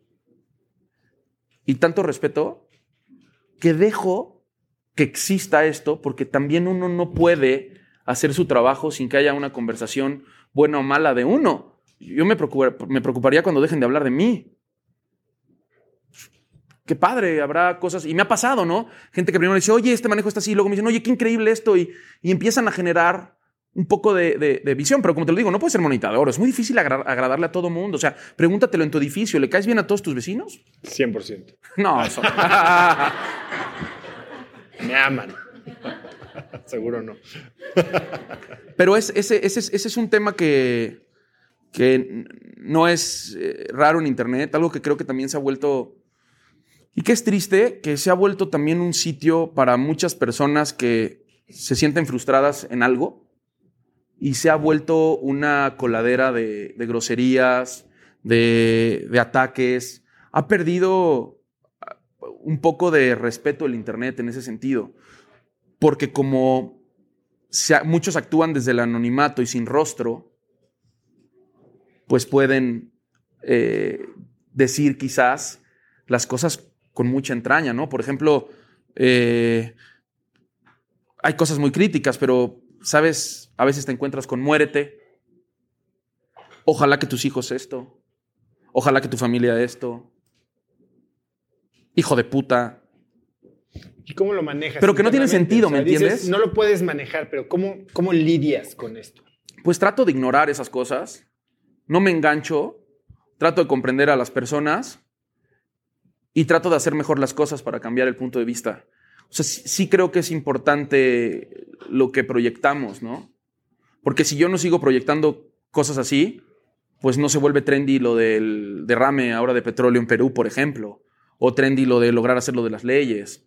O paralizar los mochis Sinaloa cuando eh, yo, dije, tiene que, está bien el tema, entiendo que son muchos perros y gatos, pero tiene que parar la violencia a los animales de esa forma. O sea, no podemos permitir tener esa violencia con los animales y tenemos que pararla. Y si, y si yo pierdo esa fuerza, perdemos la oportunidad de rescatar esos movimientos. Entonces, claro que me importa el ir modificando mis contenidos y todos los días tratar de mejorar y hacer mejor las cosas. Pero evidentemente es muy difícil agradarle a todo mundo. No puedes estar pensando en tu vida en agradarle a todas las personas porque entonces no vas a estar feliz. Está muy difícil. Es, es prácticamente imposible. Y dime algo, ¿ha habido alguna vez en la que sabes a conciencia que estás poniendo un cacho de contenido allá afuera que va a polarizar, que lo haces inclusive a propósito para como un medio que, es justificado por el fin, ¿no? A ver, tal vez esto le va a caer en la punta del hígado a todo el mundo, pero va a dar alcance y a través de este alcance yo puedo generar un movimiento en donde importa. Eh, siempre creo que eso pasa en la forma de editar las cosas, la forma en la que cuentas la historia. Como creador de contenido, tienes la oportunidad de crear esos contenidos y de generar ese impacto. Hay películas que te impactan más que otras. Y creo que eso ha partido de cómo cuento las cosas, siempre con un fin que tiene que ser positivo. Pero es triste que cuando hemos probado otras fórmulas no funciona. La gente lo ignora. Te lo decía antes de empezar la entrevista. Quizás si yo no señalo a los responsables de algún tema importante, mediático, de una manera fuerte, en la que a veces hasta yo mismo me desconozco y digo, ese güey soy yo, y no lo hago de esa forma, el video no tiene el mismo impacto. Porque a veces lo que sucede es que muchas personas quisieran hablar así por miedo, no lo hacen. Y de ahí parte que claro que hay estrategias de viralidad digo, todos lo sabemos, porque muchos de los influencers primero ponen un teaser de lo que va a ser su video y ponen cuando ya se van a caer de la montaña y siempre no cayeron y entonces luego a mí ya me va a morder la víbora y no me mordió, porque es parte de la historia. Pero no es que ahorita digan, ay, es que pone el morbo para... Lo hemos hecho en todo el tiempo. Lo hace Steven Spielberg, lo hace Guillermo del Toro, lo hace eh, Iñárritu, lo hace cualquier creador que quiera impactar. La Rosa de Guadalupe. Entonces nos damos golpes de pecho. Y cuando tú me hablas, por ejemplo, de muchos detractores, yo a veces digo, una, no son tantos, y dos, no los veo alzando la voz como cuando pasa lo del petróleo. No los vi conmigo cuando clausuré los 18 pozos petroleros de Pemex y me, me, mandaron a llamar de la oficina de Peña Nieto y me senté con Rafael Paquiano, el que era el exsecretario de la Semarnat, a decirle que su proyecto no servía. Y ahí no me apoyan, ¿eh? Ahí no van. Eso es lo que es duro, porque desde el monitor de un celular es muy fácil, desde un sillón es fácil. Es sencillo. Oye, Arturo, pero a ver, esta línea entre ser Steve Irwin ¿Sí? y ser un activista y ser Greta Thunberg, Ajá. o sea, ¿dónde se cruza? ¿no? Cuéntame un poco de tu tatuaje. Es Big Boy. Es un elefante que vivió 35 años en el circo Fuentes Gasca y que convencí a un empresario para que lo compráramos y convencí a otros empresarios para que hiciéramos el santuario en, en Culiacán y pudiéramos llevar a Big Boy después de que estuvo cinco años, pues, dejó de trabajar porque chambeaba y lo tenían en una carpa amarrado, lo tuvieron mucho tiempo. Eh, el elefante yo veo que lo empiezan a ofrecer en internet como si fueran naranjas. Y primero dudé, no se me hizo algo real, pensé que era una voz como montada. Y resulta que cuando ya me acerco a, a, la gente que lo estaba vendiendo era real. Y y ahí lo, lo encontré y lo hice todo lo posible. Me acuerdo que yo le prometí a Luciano, mi hijo, que lo íbamos a sacar de ahí. Y de ahí comenzó otra etapa de mi vida, porque había que juntar eh, el dinero que costó. Y, y, fue para mí un parteaguas muy duro en las redes. Y creo que aprendí muchísimo de esa experiencia. No, hoy Big Boy está muy bien. Ahora pesa 600 kilogramos más, ya no entramos con él decidimos que era mejor dejarlo vivir como un elefante por temas de seguridad. Y es cuando viene esto que me dices, ¿dónde se rompe lo de Steve Irwin y la realidad? ¿no? Eh, evidentemente, creo que hay momentos en donde tengo que romper con eso. Y te voy a dejar algo muy claro que, que trato de mencionarlo muchísimo. Estamos acostumbrados a etiquetar a las personas en una sola cosa y que no pueden hacer dos o tres o cuatro o cinco. Entonces, porque esta chava es la mejor golfista del mundo, no puede ser activista, o este chavo porque corre coches no puede ser activista. No, tú tendrías que ser activista. Todos los que están aquí, los que están escuchando esto, tendrían que ser activistas, porque el mundo los necesita. ¿Y por qué los necesita? Porque tú puedes ser activista desde tu trinchera, porque tú lo eres, porque con lo que tú haces de cracks, comunicando de personas que consideras que pueden aportarle algo a la sociedad, tú ya estás activando a más personas. Tú eres activista con tu familia. Hay que ver qué tipo de activistas queremos ser. Y es ahí en donde creo que hemos perdido el tema, que me decías, ¿dónde, dónde está esa coyuntura? Pues filmo naturaleza, soy un protagonista de, esta, de, de, este programa de televisión o programa de redes sociales que se llama Indomable por Naturaleza, pero lucho por las causas justas. Y aprovecho el, engagement que tengo con Indomable por naturaleza para que las personas me escuchen y les digo, hey, si está muy chingón mi programa, pero brother, ve lo que le están haciendo a este animal en vía pública. O ve cómo está este derrame petrolero de Repsol. O ve lo que está pasando acá. Y es ahí donde digo, híjole, qué fregón sería que verdaderamente las personalidades públicas que tienen el privilegio y la bendición de llegar a tantas personas lo utilizaran para hacer este tipo de cosas. Y que son pocas, ¿eh? Porque no es suficiente subir un hashtag y decir, cuiden esto. No, yo me involucro, yo voy con la gente, yo voy al pueblo, yo camino con ellos, yo voy a las oficinas, meto las demandas, invierto dinero. Viajo a Perú, me paro en el derrame. Escucho a las personas lo que tienen que decir y lo transmito en las redes. ¿Qué pasaría si todos pusieran un granito de arena, un poquito más. Entonces es cuando Indomable por naturaleza se vuelve irrelevante. Se vuelve mi trabajo. Entonces hoy te comparto la cascabel de Mojave y mañana te comparto los osos polares y mañana y con los osos polares te digo, oye, aquí están, pero mira cómo se está derritiendo. Oye, aquí están los cocodrilos, pero mira toda la basura que hay en Holbox. Oye, mira qué fregón, aquí están las ranas, pero ve cómo está contaminado este lago. Y de ahí empiezo a generar esta sinergia para que ambas cosas funcionen y se da esta posibilidad de generar estos movimientos, pero siempre con la convicción de hacer los movimientos y de realmente cambiar las cosas. Y hablando de enfoque, ¿cómo decides? Porque seguramente te, te buscan muchas organizaciones o inclusive personas o pueblos con casos, ¿no? Y uno peor que el otro. ¿Cuál es tu proceso para decidir ¿A cuál le dedicas tu tiempo? ¿A cuál le das tiempo aire y a cuál? Uy, es bien difícil, porque honestamente me gustaría ayudarlos a todos y estoy seguro que muchas personas que, vean esto dirán, es que yo le he escrito a Arturo, pero son tantos mensajes los que llegan que a veces no tengo la posibilidad de ver todos. Y también pasa algo que creo que tiene que, que ser, ¿no?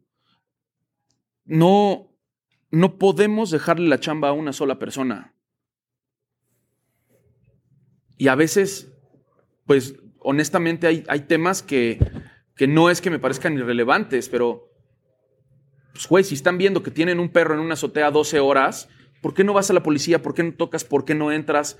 ¿Por qué no haces todo? Muchos me dicen, es que yo no tengo el alcance para que tanta gente me vea. Cuando ha pasado que ya son muchos días y ya me dicen, oye, es que no ha pasado nada, pero yo ya veo que la persona estuvo chambeando, pues le entro. Pero es lo que te digo, también en México hay mucho temor sobre alzar la voz. ¿eh? México es un país que eh, ha generado una cultura de temor a las voces que están en contra de ciertas cosas y vivimos en una sociedad bastante limitada en eso y eso hace que también sea difícil. Y también entiendo a muchos, pero mm, lo dije, hoy me lo, me lo escribió una persona, no hay misión ni hay tema que sea más importante que otro cuando se trata de una acción buena.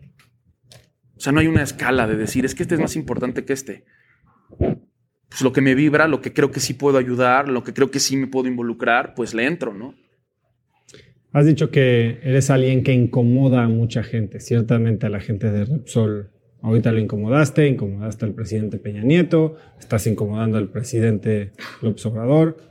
¿Alguna vez has tenido miedo por tu seguridad, la de tu familia?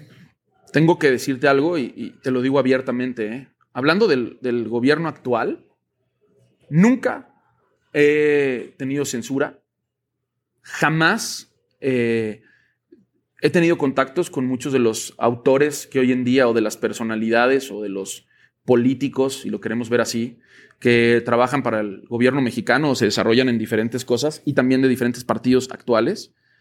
Y nunca he recibido una amenaza, nunca he recibido censura y tengo que reconocer que he recibido la posibilidad de abrir diálogos. Y eso es lo que te decía de que uno va mejorando con el tiempo y va aprendiendo. Si ahorita se abriera un diálogo con Repsol, pues lo voy a tomar. Porque quizás a través de ese diálogo, diálogo de esa coyuntura, podemos acercar o sensibilizar más a los que pueden hacer algo porque cambie lo que pasó en Perú. Si, hoy eh, yo hago una, un movimiento muy grande por el tema del maltrato animal, que hay estudios de, de, de, 120 asesinos seriales, 119 de ellos le hicieron daño a un animal en su vida, y, y, se acerca el gobernador de ese estado, como ha pasado, se acercan los partidos, se acerca el gobierno actual a querer dialogar para buscar una solución, pues uno tiene que abrir la puerta. Y creo que eso es lo que ha hecho que, que yo pueda estar hoy en día generando estos movimientos con un poco más de éxito. De nada serviría hacer un pedo y un desmadre y luego cerrar la puerta cuando quieren ayudar. Pues esto es para sacudir. ¿Sabes? Eh, repito, si hoy, eh, ahorita tengo la onda de que quiero ir a Repsol Madrid a proyectar en videomapping en sus oficinas mi video. Traigo este rollo, ahora es lo que estoy preparando con mi equipo. ¿Me preguntabas qué proyecto traigo? Quiero hacer eso. Quiero ir, quiero plantarme con un videomapping y ponerles el video. Rogándole a Dios que salga alguien y diga, bueno, ¿qué necesitas? Que des la cara, que expliques bien cómo están las cosas. Y a veces es peor decir, fallamos en todo esto, Perdón, a veces es mejor decir, fallamos en todo esto y no tienes al pueblo peruano allá abandonado limpiando sus playas como puede, porque yo ya lo vi con mis ojos. O sea, yo, yo no vi las, las imágenes de Reuters, de la agencia que te pegan y des. No, yo ya vi la playa. Hay un desmadre, hermano. O sea, está muy fuerte. Son 12 mil barriles. Primero dijeron que 6 mil, ya salió que 12 mil. Tuvieron un primer derrame, mientras estaba el primero tuvieron un segundo derrame de petróleo. Y es cuando yo digo, están, te están haciendo un desmadre porque tienes uno y en lo que estás arreglando ese se te sale otro. ¿Cuántos no nos enteramos? Entonces, es una invitación a que la gente no se quede callada. Tú dices que la gente ya sabe qué tiene que hacer en términos de cuidar el medio ambiente en general, pero simplemente no lo haces, no lo hace. ¿Tú, ¿Cómo se ve tu, tu vida? Eh, hablábamos de consumo, ¿no? De esto que estás eh, hablando en redes sociales también de la industria de la moda. ¿Cómo se ve tu vida tratando de minimizar tu impacto? Pues bueno, una, una discusión eterna conmigo mismo, eh, con, con, mi familia, con, con mis seres queridos. Eh, ¿Por qué? Te voy a dar un ejemplo. Los últimos años eh, vivo con la ropa que cuando hago alguna mención de alguna marca o algo llega por intercambio. Eh, esta es una, por ejemplo, esta tecnología de esta chamarra y de estos jeans. Eh, es una tecnología que permite que al 100% los jeans eh, puedan volverse a regenerar. Es decir, una, algo circular con la materia prima. No necesitas ir a sacar más recursos naturales para volver a formarlos con los procesos y las tecnologías que hacen. El problema con estas tecnologías es que eso es muy caro. Pero en el día a día de mi vida, pues eh, trato de ser muy consciente con el mensaje. Pero también siempre se los digo, yo soy parte del problema. Soy parte del mismo problema, porque estamos diseñados los seres humanos desde que nacemos para consumir. Hablábamos hace un momento, ¿no? se producen muchas más prendas de ropa, de zapatos y de todo que habitantes que hay en el planeta. Y tenemos un 60% de personas que viven en pobreza en este planeta o más. Y, y, África la mayoría están descalzos. Y Chihuahua en la Sierra Tarahumara. Y en Chiapas. Pero se producen más zapatos. Es cuando a veces escucho sobre el capitalismo, y no quiero entrar en un tema muy filosófico, pero se lo aplaudo a algunos influencers que lo han estado platicando, aunque no lo apliquemos. No quiero decir que nosotros somos perfectos. yo no he creído en esa nube. Sería muy falso decir que yo no soy parte del mismo problema. Soy humano y los humanos somos sumamente apestosos para este planeta.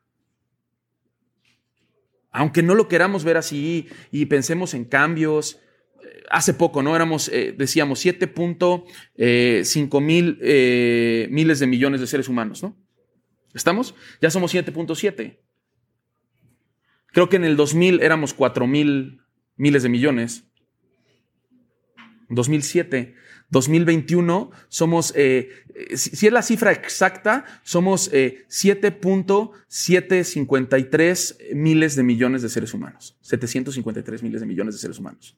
Ve cuánto crecimos del 2000. Se dice que se va a detener la natalidad, ¿no? Pero no se detiene. Pero encima de eso, porque yo soy parte del problema, yo tengo hijos.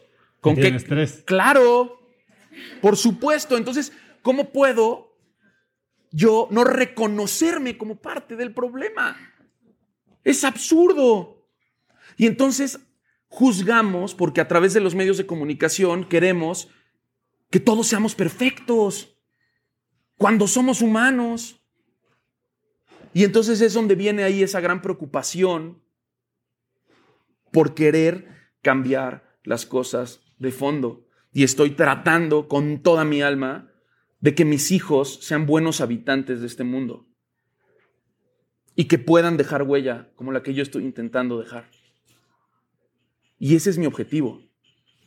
Que esos tres güeyes, ahí, Isabela, Luciano y Lorenzo, sepan lo que valen realmente las cosas, porque no es dinero. Oso, el problema de este planeta es el consumismo para la felicidad falsa. ¿Qué te quiero decir con esto? Creemos que si, y no estoy descubriendo el hilo negro, ¿eh? que si tenemos el mejor coche, ese coche nos va a hacer feliz. Pero no nos llenó. Queremos uno mejor. Creemos que si tenemos la chamarra que tiene esa marca, eso nos va a hacer feliz. Pero no nos llenó. Y muchos seres humanos no se han dado cuenta que la verdadera y el verdadero éxito en este planeta es tener la capacidad de ser felices con lo que tenemos en el aquí y en el ahora. Y es muy difícil, porque lo he visto, el ver a personas que tienen ese éxito económico y no son felices. Y he compartido momentos con personas en una situación muy precaria económicamente en las selvas que nos echamos un plato de frijoles y nos estamos riendo desde las 2 de la tarde a las 10 de la noche. Y familias que lo tienen todo, en París, esa que te platicaba, con vino blanco, discutiendo porque el papá no le quiere comprar la Louis Vuitton a la hija, porque el novio pues no tiene la suficiente lana para mantener a la familia. Y entonces vienen estos pleitos que se genera el ser humano y ahí está el consumismo de este planeta porque creemos que somos lo que traemos en la ropa, el número que tenemos en las redes sociales, lo que podemos traer en la cartera. Y no, güey, yo he aprendido de gente, los indígenas choles me han enseñado tantas cosas, güey. Cosas reales. No, hippie, me fui. No, de vivir con ellos, de meterme con ellos a la selva, de estar buscando a los animales, de ver sus carencias, de entenderlos. A mí me dieron un premio que es, que, es bien importante eh, y que se llama El Sol de Oro. Es uno de los premios al activismo ambiental más antiguos que existen. Se lo han dado a Jane Goodall, a Robert Redford con un, eh, del Redford Center, que, que, tienen un tema muy cañón con los árboles. Y yo llevé a Silvano, que es un indígena chola, que él recibía el premio, y que él les dijera, mi selva está valiendo madre. Y entonces en este mundo de ser parte del problema, parte de la solución, de conservar o de mejorar el medio ambiente, ¿cuál crees que es de los peores consejos que, se, comúnmente se comparten? Qué buena pregunta. Los peores consejos que normalmente se comparten.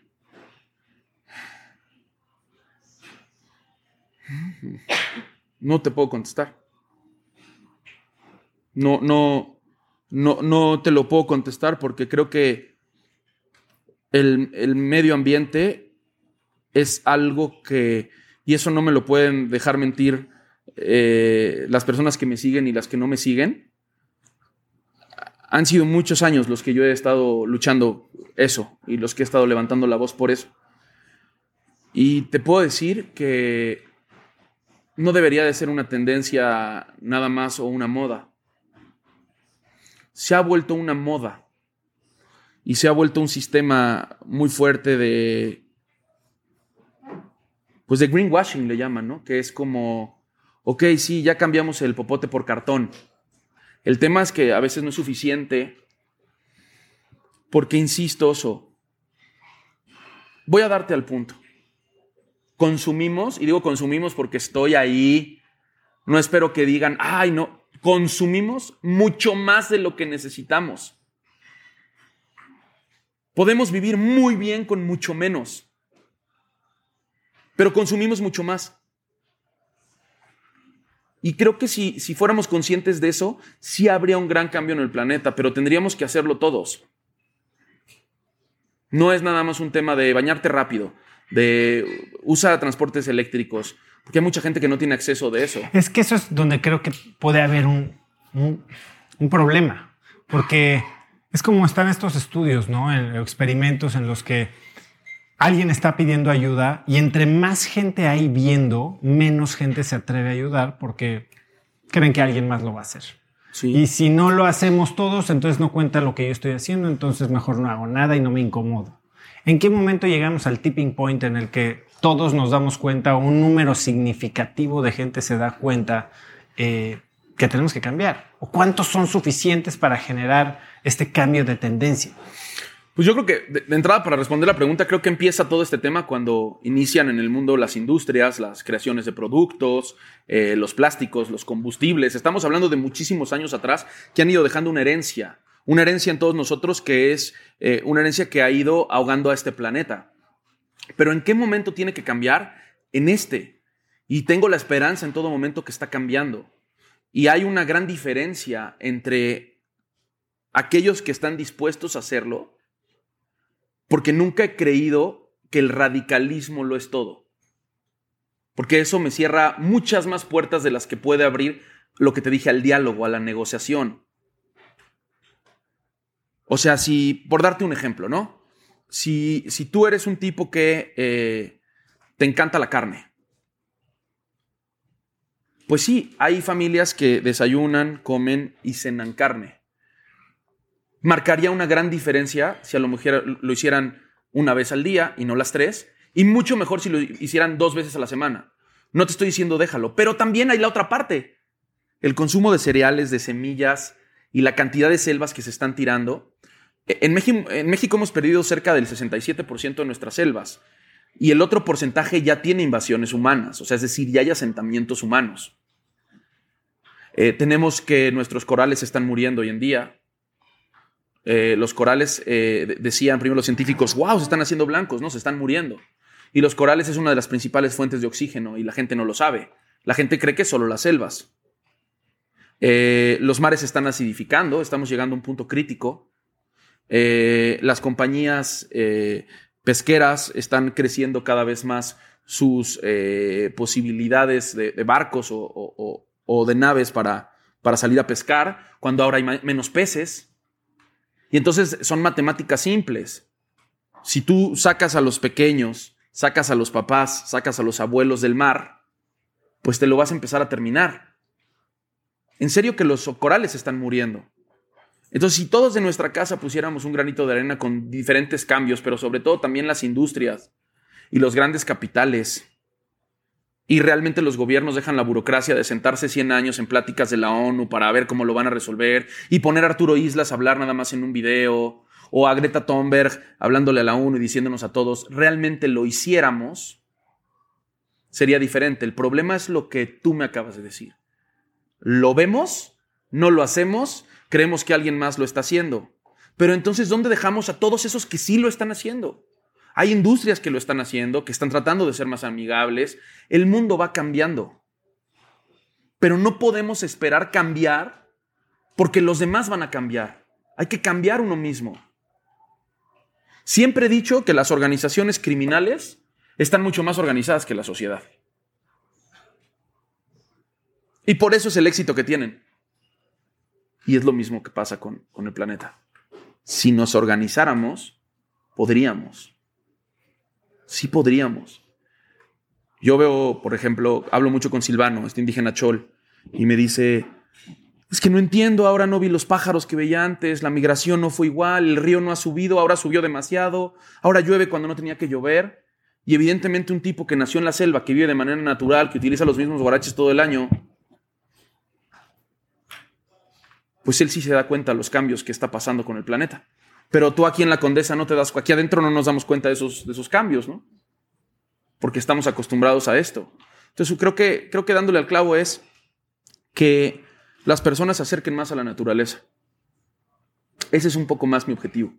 Acercarlos a que la conozcan, a que la amen, a que se relacionen con ella. Eh, fui a African Safari. Sí. Y me contaron que estuviste ahí. Y justo me decían eso, ¿no? Que, que al estar cerca de los grandes mamíferos, pues puedes ponerles una identidad y sentirte más cerca y empezar a preocuparte un poquito más. Y justo me decía José Adrián, que es hijo de la que fue directora de African Safari 30 años. ¿De Amy? De Amy. Sí. Eh, me decía que eso no pasa en el mar, ¿no? que por eso tal vez sentimos esta desconexión y no estamos tan preocupados con la sobreexplotación de los recursos marinos, porque no tenemos esta conexión con, con un pez. Tú a través de tu contenido estás intentando hacer eso, ¿no? que la gente entienda qué es, cómo viven, para qué sirven, no, necesitan servir precisamente por algo comercial, pero que tengan esta conexión con el mundo natural para empezar a cuidar. Sí, y sobre todo por otra cosa. Eh, Oso, y creo que esta es la parte más, pues que a mí se me hace como más importante de cómo he tratado de manejar toda esta información. Uno no puede dejar de trabajar por algo bueno pensando que lo malo va a ser más grande o va a llegar. ¿Me estoy explicando? Yo no puedo cruzarme de brazos porque los demás no lo hagan o porque no lo quieran hacer. O simplemente porque a lo mejor el reloj biológico de la Tierra ya le dimos mucho más la vuelta de manera errónea que ya no hay manera de regresarlo a su horario normal. Y no porque muchas cosas estén mal, los que queremos hacer las cosas bien o tratamos de hacerlas, con nuestros errores, con nuestras equivocaciones humanas, dejemos de hacerlo. Y eso me lo dijo una gran conservacionista de pangolines en, en Uganda. Porque yo llegué ese día y, le, y, llegué muy triste, llegué muy sacado de onda de que había visto cómo eh, los gorilas hoy en día nada más viven en 320 kilómetros cuadrados de selva. Y alrededor son sembradíos de té y sembradíos de, de, diferentes eh, plantas o recursos naturales que los gorilas no les gusta. Por eso siembran té, porque no se los comen, ¿no? Si, si sembraran plátanos, se los acaban, ¿no? Y fue muy triste para mí ver que todas las grandes ciudades que tenemos, los grandes desarrollos, y que hoy en día los gorilas, el bosque impenetrable de Windy, ese de las películas, de la niebla, mida 320 kilómetros cuadrados. 320 kilómetros cuadrados y que cuando yo voy a grabar, digo, quiero selva, quiero esto, quiero que la gente vea esto. Y los primeros que me encuentro son sentados en pasto seco como si estuviéramos en Pachuca. Está, tengo una foto que la subí, que están los goles detrás de mí y ellos están sentados en plantas secas ya en bosques secundarios. Las selvas primarias se han perdido. La gente no sabe de eso, cree que donde hay árboles es porque ahí está sano. No es cierto, hay muchos lugares que son bosques secundarios, que ya no son bosques primarios. Ya no tenemos nuestras ceibas gigantescas como antes de 70, 80 metros. Y entonces llegué con ella muy triste llegué muy enojado. Llegué diciéndole, ya me cansé de hacer esto. Y me acuerdo que me solté a llorar. Iba con ella a una entrevista, a conocer un pangolín. Eh, y me acuerdo que, que, que, me dijo, Arturo, escúchame. Es, se me quedó aquí y lo tengo y lo he compartido últimamente en todos los lugares donde he podido transmitir eso. Y ves, lo siento porque, porque está cabrón. Me dijo, Arturo, no podemos dejar de hacer esto. No podemos dejar de luchar porque veamos que todo está perdido. Y, y sentí, güey, o sea, yo lo vi. A lo mejor tú no lo entiendes, pero a mí es algo que a mí me duele mucho. O sea, a mí me duele cuando me dicen, oye, me duele. Güey, cuando ves un gorila, cuando le ves las manos, cuando le ves los ojos, cuando le ves la boca, cuando le ves la nariz, cuando lo ves a unos metros, que está amamantando a su pequeñito, y yo pienso en mis hijos, y digo, qué cañón que nos estamos haciendo lo mismo a nosotros mismos y además se lo estamos haciendo a los demás. Porque una especie más inteligente que yo no llega y me ve como ser humano cuando tengo a Luciano de la mano y dice, pues, pobre ese chavito, ¿eh? ¿qué futuro le espera? Porque yo veo su planeta desde arriba y su planeta está destrozado. Y eso yo sí lo veo con un gorila. O sea, yo sí lo siento cuando lo veo que está amamantando a su pequeñito y digo, ¿qué le dejamos? Si hoy estábamos en 320 kilómetros cuadrados y se pierden hectáreas todos los días de esa selva, ¿qué le queda? Y eso es lo importante del mensaje. O sea, no es entrar en un tema tan filosófico de si está bien o está mal. Güey, pues hacer todo lo posible porque esté bien. Y dejar todo el corazón porque esté bien. ¿Hay días que has perdido la esperanza? Sí. Claro. ¿Y cómo te levantas? De malas, neurótico. ¿Cómo te levantas de eso? Pensé que cómo te levantabas de la cama. o sea, porque todos creo que hay. Soy un poco primitivo, güey. Te dije que. Todos hay, hay momentos en los que. A la chingada, queremos tirar la toalla, ¿no? ¿Y qué, qué es lo que te regresa? ¿Cómo, ¿Cómo te convences de que sigue valiendo la pena? Cuando, cuando veo eso, es que es, es como si te lo platicara y lo estuviera viendo una vez más, ¿no? Tú ves un camaleón en su hábitat, en una, en una rama, con las manitas que las va moviendo así. Ves cómo empieza a mover los ojos uno hacia otro lado. Cómo te acercas un poco y, y cambia de color para que no lo veas, se mimetiza. Y te volteas a ver a ti y dices, güey, yo al lado de esta cosa no soy nada.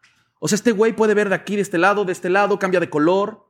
Es impresionante. Y entonces es cuando digo, esto lo tiene que conocer la gente. Esto tienen que saber que existe. Porque no todas mis historias indomables con una serpiente arriesgando la vida. Creo que el recurso también se agota. ¿No? Hay, hay, hay, videos sumamente virales de, de un camaleón o de una ballena gris, ¿verdad? Y la ballena no la cargo y no me aplasta. No todo es ese riesgo. Ese riesgo fue el, el, clic para poder atraer la atención y mostrar que, que, que, se puede hacer una serie de naturaleza salvaje que hoy en día se ha vendido en más de 60 países. Y me encanta que 60 países lo transmitan y está en diferentes idiomas y, y es la fauna de mi país. Pero estoy convencido, y el COVID es la prueba, que la naturaleza nos tiene pruebas mucho mayores y es el resultado de lo que nos va a pasar. El COVID es la prueba. Jugamos con todo, modificamos con todo, nos creemos dioses. No somos dioses. Satisfacemos las cosas por sentirnos felices, consumiendo absolutamente todo, pero ¿cómo vas a amar a ese animal si ni siquiera lo conoces, oso? Yo te platico lo del gorila. No, te agarro un día del brazo y vamos y te paro ahí y te digo, mira, güey, este güey ya perdió su casa. Voy a ir a la tuya y te la tiro a palazos a ver qué sientes. Los orangutanes se suben a las máquinas para que no se siembre el aceite de palma. Estamos totalmente enfermos. Enfermos de poder, enfermos de dinero, enfermos de estatus. Estatus. Fui a hacer un documental de la vaquita marina que por eso me dieron ese premio. Tú puedes querer que los chinos, que son la población más grande del planeta, quieren a las totuabas. La gente no entiende qué pasa con la vaquita marina que está desapareciendo. Y hablo de estos temas para que tú tengas los más relevantes y sepas que, pero son historias interesantes porque la vaquita marina es un pequeño delfín. Este delfín se está extinguiendo por una razón. La gente a veces no entiende por qué se está acabando y por qué hay problema en, el Alto Golfo con los pescadores. Los pescadores ponen una red que se llama, eh, es una red, imagínate una red de tenis, pero de un kilómetro. La pongo aquí, la red va hasta allá y la vuelvo a poner un kilómetro y la dejo tres semanas. todo lo que entre en esa red se va a quedar. Ellos van por totuabas. Las totuabas es un pez que ahora se cría y se vende en restaurantes, ¿no? Y yo, ay, es totuaba, esto es lo más cañón. Ese pez tiene una vejiga natatoria. La vejiga, para orinar, para mear. Bueno, hay vejigas de cierto tamaño en las hembras. Dejan la red. Como la totuaba es del mismo tamaño de la vaquita, ¿qué crees que se quedan en las redes? Vaquitas marinas. A llevar al punto de que ya hay muy pocos ejemplares, ¿no? Y empieza un tráfico descomunal de la vejiga natatoria porque los chinos deciden dentro de su cultura. O sea, imagínate sacar un órgano, secarlo al sol, lo aplastas como una tortilla, porque así se aplasta, y yo te digo, oye, buen negocio, toma tu vejiga. Y entonces, ya es estatus, güey. Tienes una vejiga natatoria de esa madre. Y eso está haciendo que se acabe. ¿Por qué? Porque el ser humano, te encuentras pescadores que están en una situación económica dificilísima y le van a dar 5 mil, 3 mil dólares. A veces ni siquiera eso, ¿eh? 500, 200 dólares por sacar una, ¿qué van a ir a hacer? Lo que se tenga que hacer, ¿no? Entonces fue cuando, cuando yo terminé hablando con, cuando hice el documental, yo dije, ok, no hay que hacerle mucho al, al tema de estos pescadores y el tráfico. Siempre culpamos mucho al traficante. Y no vemos a veces lo que hay atrás. Y te lo voy a explicar breve. Las vaquitas marinas, hay una pesca que se llama pesca de rodeo tiras la red, le das la vuelta al cardumen, la sacas. Si se llega a atorar una vaquita marina, la soltarías porque la estás haciendo en el momento viva. La pesca artesanal, que es con una caña, puedes pescar totuabas y es muy difícil, eh, prácticamente imposible que caiga un delfín o que caiga una vaquita marina. Muchas veces cuando ves videos de pesca ves que caen otro tipo de animales, pero no ves que, ah, ya agarré un delfín, güey. No. ¿Correcto? Correcto. Bueno. Pues hace 20 años, cuando comenzaron con todo el desmadre de las vaquitas marinas, las leyes mexicanas con los especialistas de Estados Unidos dicen, en el Alto Golfo cero redes, nadie puede usar redes. Todos los pescadores dicen, oye, güey, pero si pesco de rodeo no agarro vaquitas, pero si pesco artesanal no agarro vaquitas. Si hago esto no agarro vaquitas, se prohíbe esto y la pesca de totuaba aquí, se acabó. ¿Qué salieron a hacer los pescadores? Pesca ilegal. Lo ilegal, ¿no? Entonces yo fui, por eso fue el premio, que fui a pescar perdón, fui a grabar la vida de los pescadores y de la organización, del cártel de la vaquita marina. Todo lo contrario a lo que estaba haciendo las televisoras, que era nada más culpar. Que de hecho hoy en día uno de estos traficantes está detenido porque le comprobaron el tráfico y todo esto que ha pasado. O en eso está, la verdad no lo sé, ni me quise meter ni entrar más en esos detalles. Yo quise retratar cómo viven los pescadores y me fui a pescar totuabas con ellos. Estuve en el barco que quita las redes ilegales, unos días y luego estuve en la parte de los pescadores y vivir lo que les cuesta de trabajo conseguir un buche totuaba, lo que se meten al mar, las horas que sufren, cómo los persiguen estos barcos, la policía, y viví lo de un pescador y fuimos a sacar una totuaba. De hecho, en el documental yo saco la totuaba del agua. Y digo, por esta madre se está extinguiendo y la saco ahí y la tengo, ¿no? La, la totuaba es, es algo eh, eh, ilegal, ¿no? Para poder retratar esta historia. Y me doy cuenta las carencias de los pescadores aprendo de todo eso y lo, lo traigo acá hacia una mesa de diálogo que hubo con el gobierno mexicano. Y entonces me dicen ellos, oye, hay posibilidad de que nos acerques a estas personas para sensibilizarlas mucho más por lo que está pasando. Y en eso me dice una de las profesionales, Bárbara Taylor, que es como la experta en el tema de las vaquitas marinas. Y yo le digo, Bárbara, yo te ayudo con ellos y todo, pero aquí en esta mesa, en voz alta, ¿qué hubiera pasado si tú no hubieras prohibido las redes y no hubieras dejado a todas esas personas que vivían en una pobreza extrema sin escucharlas y sin incluirlas en tu plan para salvar a las vaquitas? ¿Qué hubiera pasado si a esos pescadores los hubieras incluido? Y me dijo Bárbara, tendríamos vaquitas marinas, Arturo. Entonces es la prueba que no todos los científicos son perfectos. También fallan porque son humanos. Arturo, se nos empieza a acabar el tiempo y me gustaría antes de cerrar saber Hablaste del videomapping que quieres hacer con Repsol en Madrid. ¿Cuál es el otro proyecto o proyectos a los que más le estás dedicando energía en los próximos 12 meses? Estoy creando una serie infantil. Eh, infantil entre comillas, porque es más bien como para toda la familia, pero quiero generar algo que pueda involucrar a los más jóvenes también, acercarlos. Y me da mucho gusto darme cuenta cómo cada vez los, que, que esa es parte de la esperanza, cada vez veo más jóvenes involucrados en el tema de la naturaleza. Y lo veo en mis redes, lo veo en los mensajes que me mandan, veo a los chavos bien conscientes, los veo con una apertura, como veo otros que no. Pero a todo hay que darle su tiempo y estoy generando eso, estoy escribiendo los guiones con mi equipo. Eh, no puedo decir mucho, pero es eso. Eh, tengo evidentemente el, el, tema de lo de Repsol y quiero romper un récord Guinness de, re, de, recoger la mayor cantidad de plásticos en todo el país simultáneamente, en donde estoy uniendo a diferentes compañías. Ya tengo dos años trabajando con eso porque no es algo sencillo, no es como que ahorita llega alguien y dice yo lo hago. Hay que hacer toda una, un, una estructura de qué vamos a hacer con ese plástico. Hay compañías que se encargan de recibirlo, es una logística muy grande. ¿Cuánto es? Eh, ¿Cuánto, ¿Cuánto plástico necesitas? Vamos a romper un récord Guinness, no sabemos. No, no es como que hay un, no, no, es como que alguien que lo haya hecho antes que esté eh, plasmado en, en, en, el libro de los récords.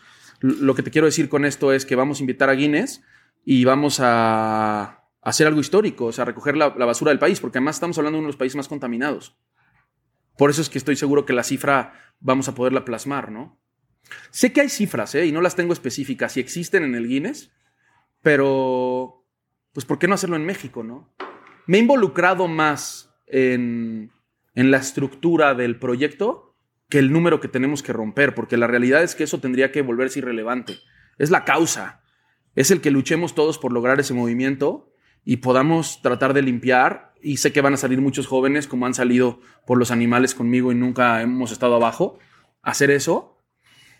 Si, por ejemplo, ahora que limpiamos la reserva de los amigos de Ciancán en Ciancán, si yo te digo que sacamos en un solo día 40 camionetas bateas llenas, pues quizás, ¿no?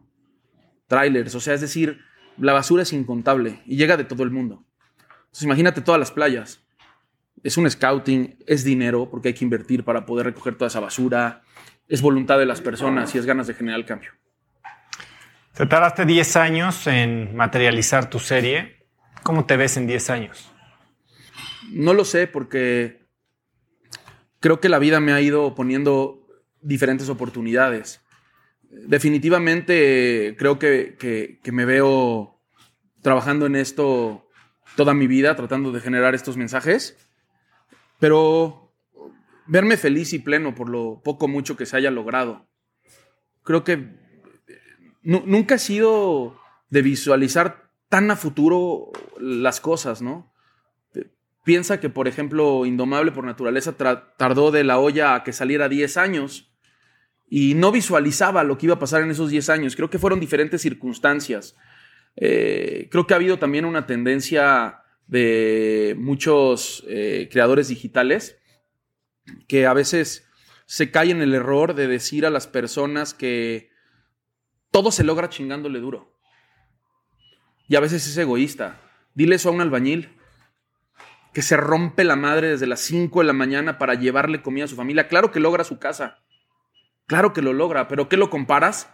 Con un junior que le dejan armada la compañía y la quiebra y la truena. Hay muchos factores para que las cosas se logren, que es educación. No todos tienen el privilegio de la educación en este país.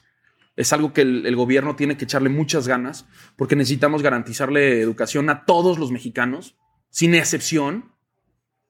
Eh, juega también mucho la suerte, los momentos y aprovechar las oportunidades que la suerte es importante. Si juega y además aprovechas la oportunidad, te puede ir muy bien también. Y luego viene el trabajo duro y la constancia y el no ser un huevonazo. Sí, pero poner este tema así como se ha puesto mucho en redes sociales de chingale y vas a llegar y, güey, ¿qué pedo? Nos hacen vivir en una burbuja que no existe. Hay que, hay, en vez de, de apoyar este tipo de cosas, hay que apoyar a que seamos mucho más terrenales. A que nos sintamos, güey a que no es el coche último modelo, a que no son los mejores tenis, que la felicidad no está ahí, la felicidad está en abrazar a tu familia, en abrazar a tus seres humanos, en ver la naturaleza, en ver el cielo y decir, güey, gracias cabrón, que estoy vivo, que estoy respirando. Gracias que estoy un, año más aquí. Pregúntale a un enfermo terminal de cáncer si está pensando en los tenis, si está pensando en el coche. Y tristemente es donde vemos los más likes en esta madre porque es la necesidad y la carencia de las personas de ser felices y creen que teniendo eso van a ser felices.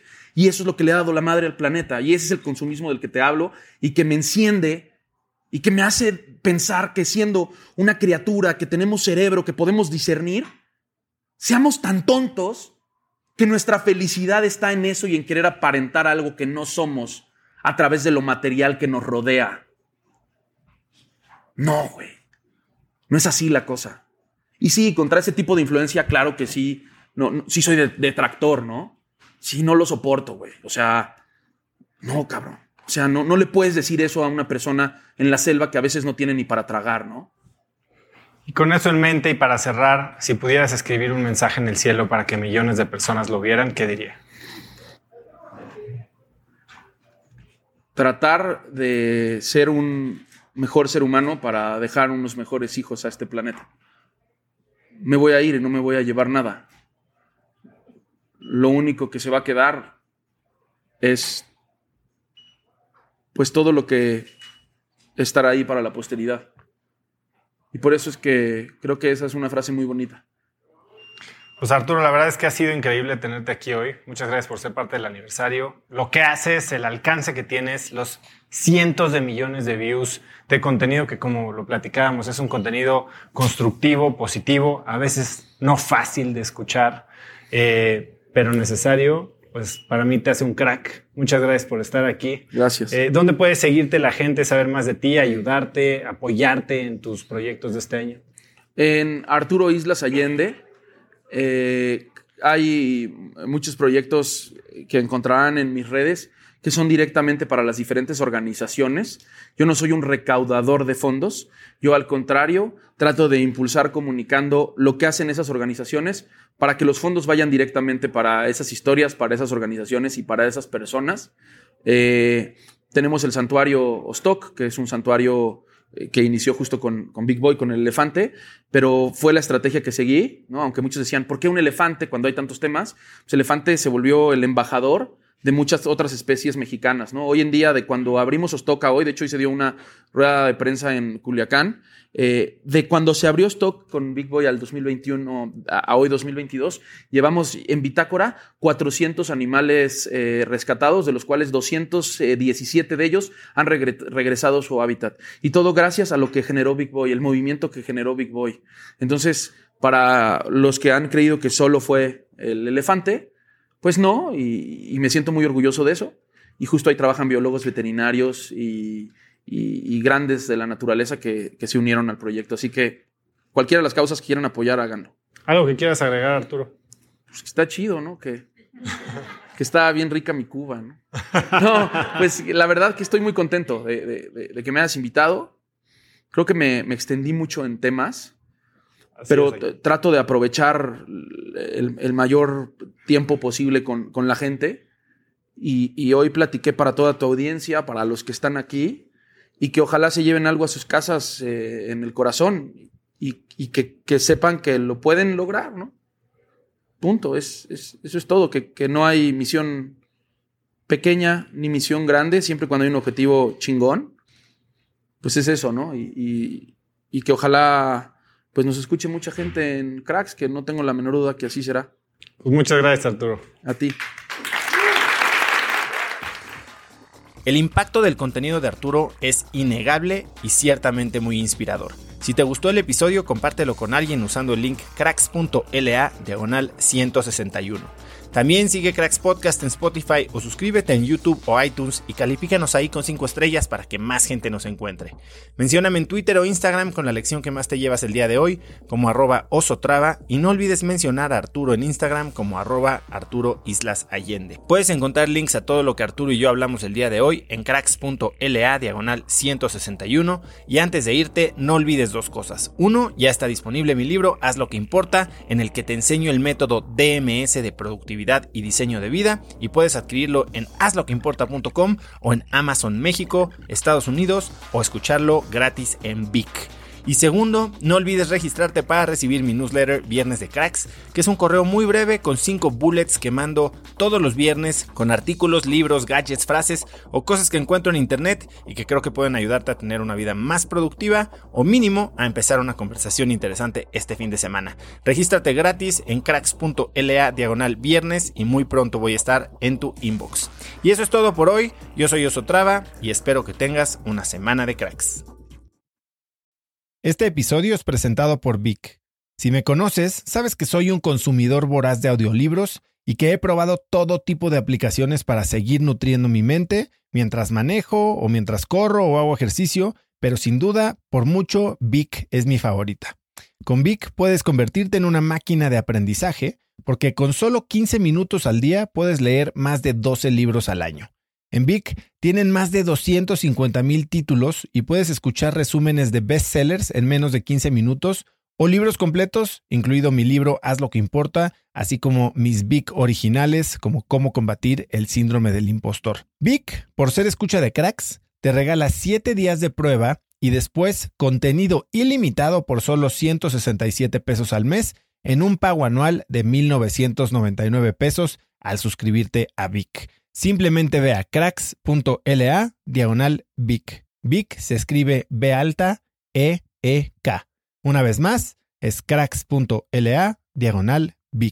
Este episodio es presentado por Hospital Ángeles Health System. Cada invitado con el que platico en el podcast me abre los ojos a nuevas tecnologías que están impactando de forma positiva la manera en que todos nosotros vivimos. Una de las áreas en las que el avance tecnológico está generando más impacto es en el área de la salud, especialmente con los avances en cirugía robótica que permiten intervenciones con menos sangrado, menos dolor, cicatrices más pequeñas y una recuperación mucho más rápida. Hospital Ángeles Health System el programa de cirugía robótica más robusto en el sector privado en México. Cuenta con 13 robots Da Vinci, el más avanzado y versátil del mundo, y con el mayor número de médicos certificados en cirugía robótica, con la cantidad de horas necesarias para poder operar, ya que tiene el único centro de capacitación de cirugía robótica en todo el país. Este es el futuro de la cirugía. Si quieres conocer más sobre el programa de cirugía robótica de Hospital Ángeles Health System y ver el directorio de doctores, visita cracks.la diagonal ángeles. Una vez más, es cracks.la diagonal ángeles. Consulta a tu médico.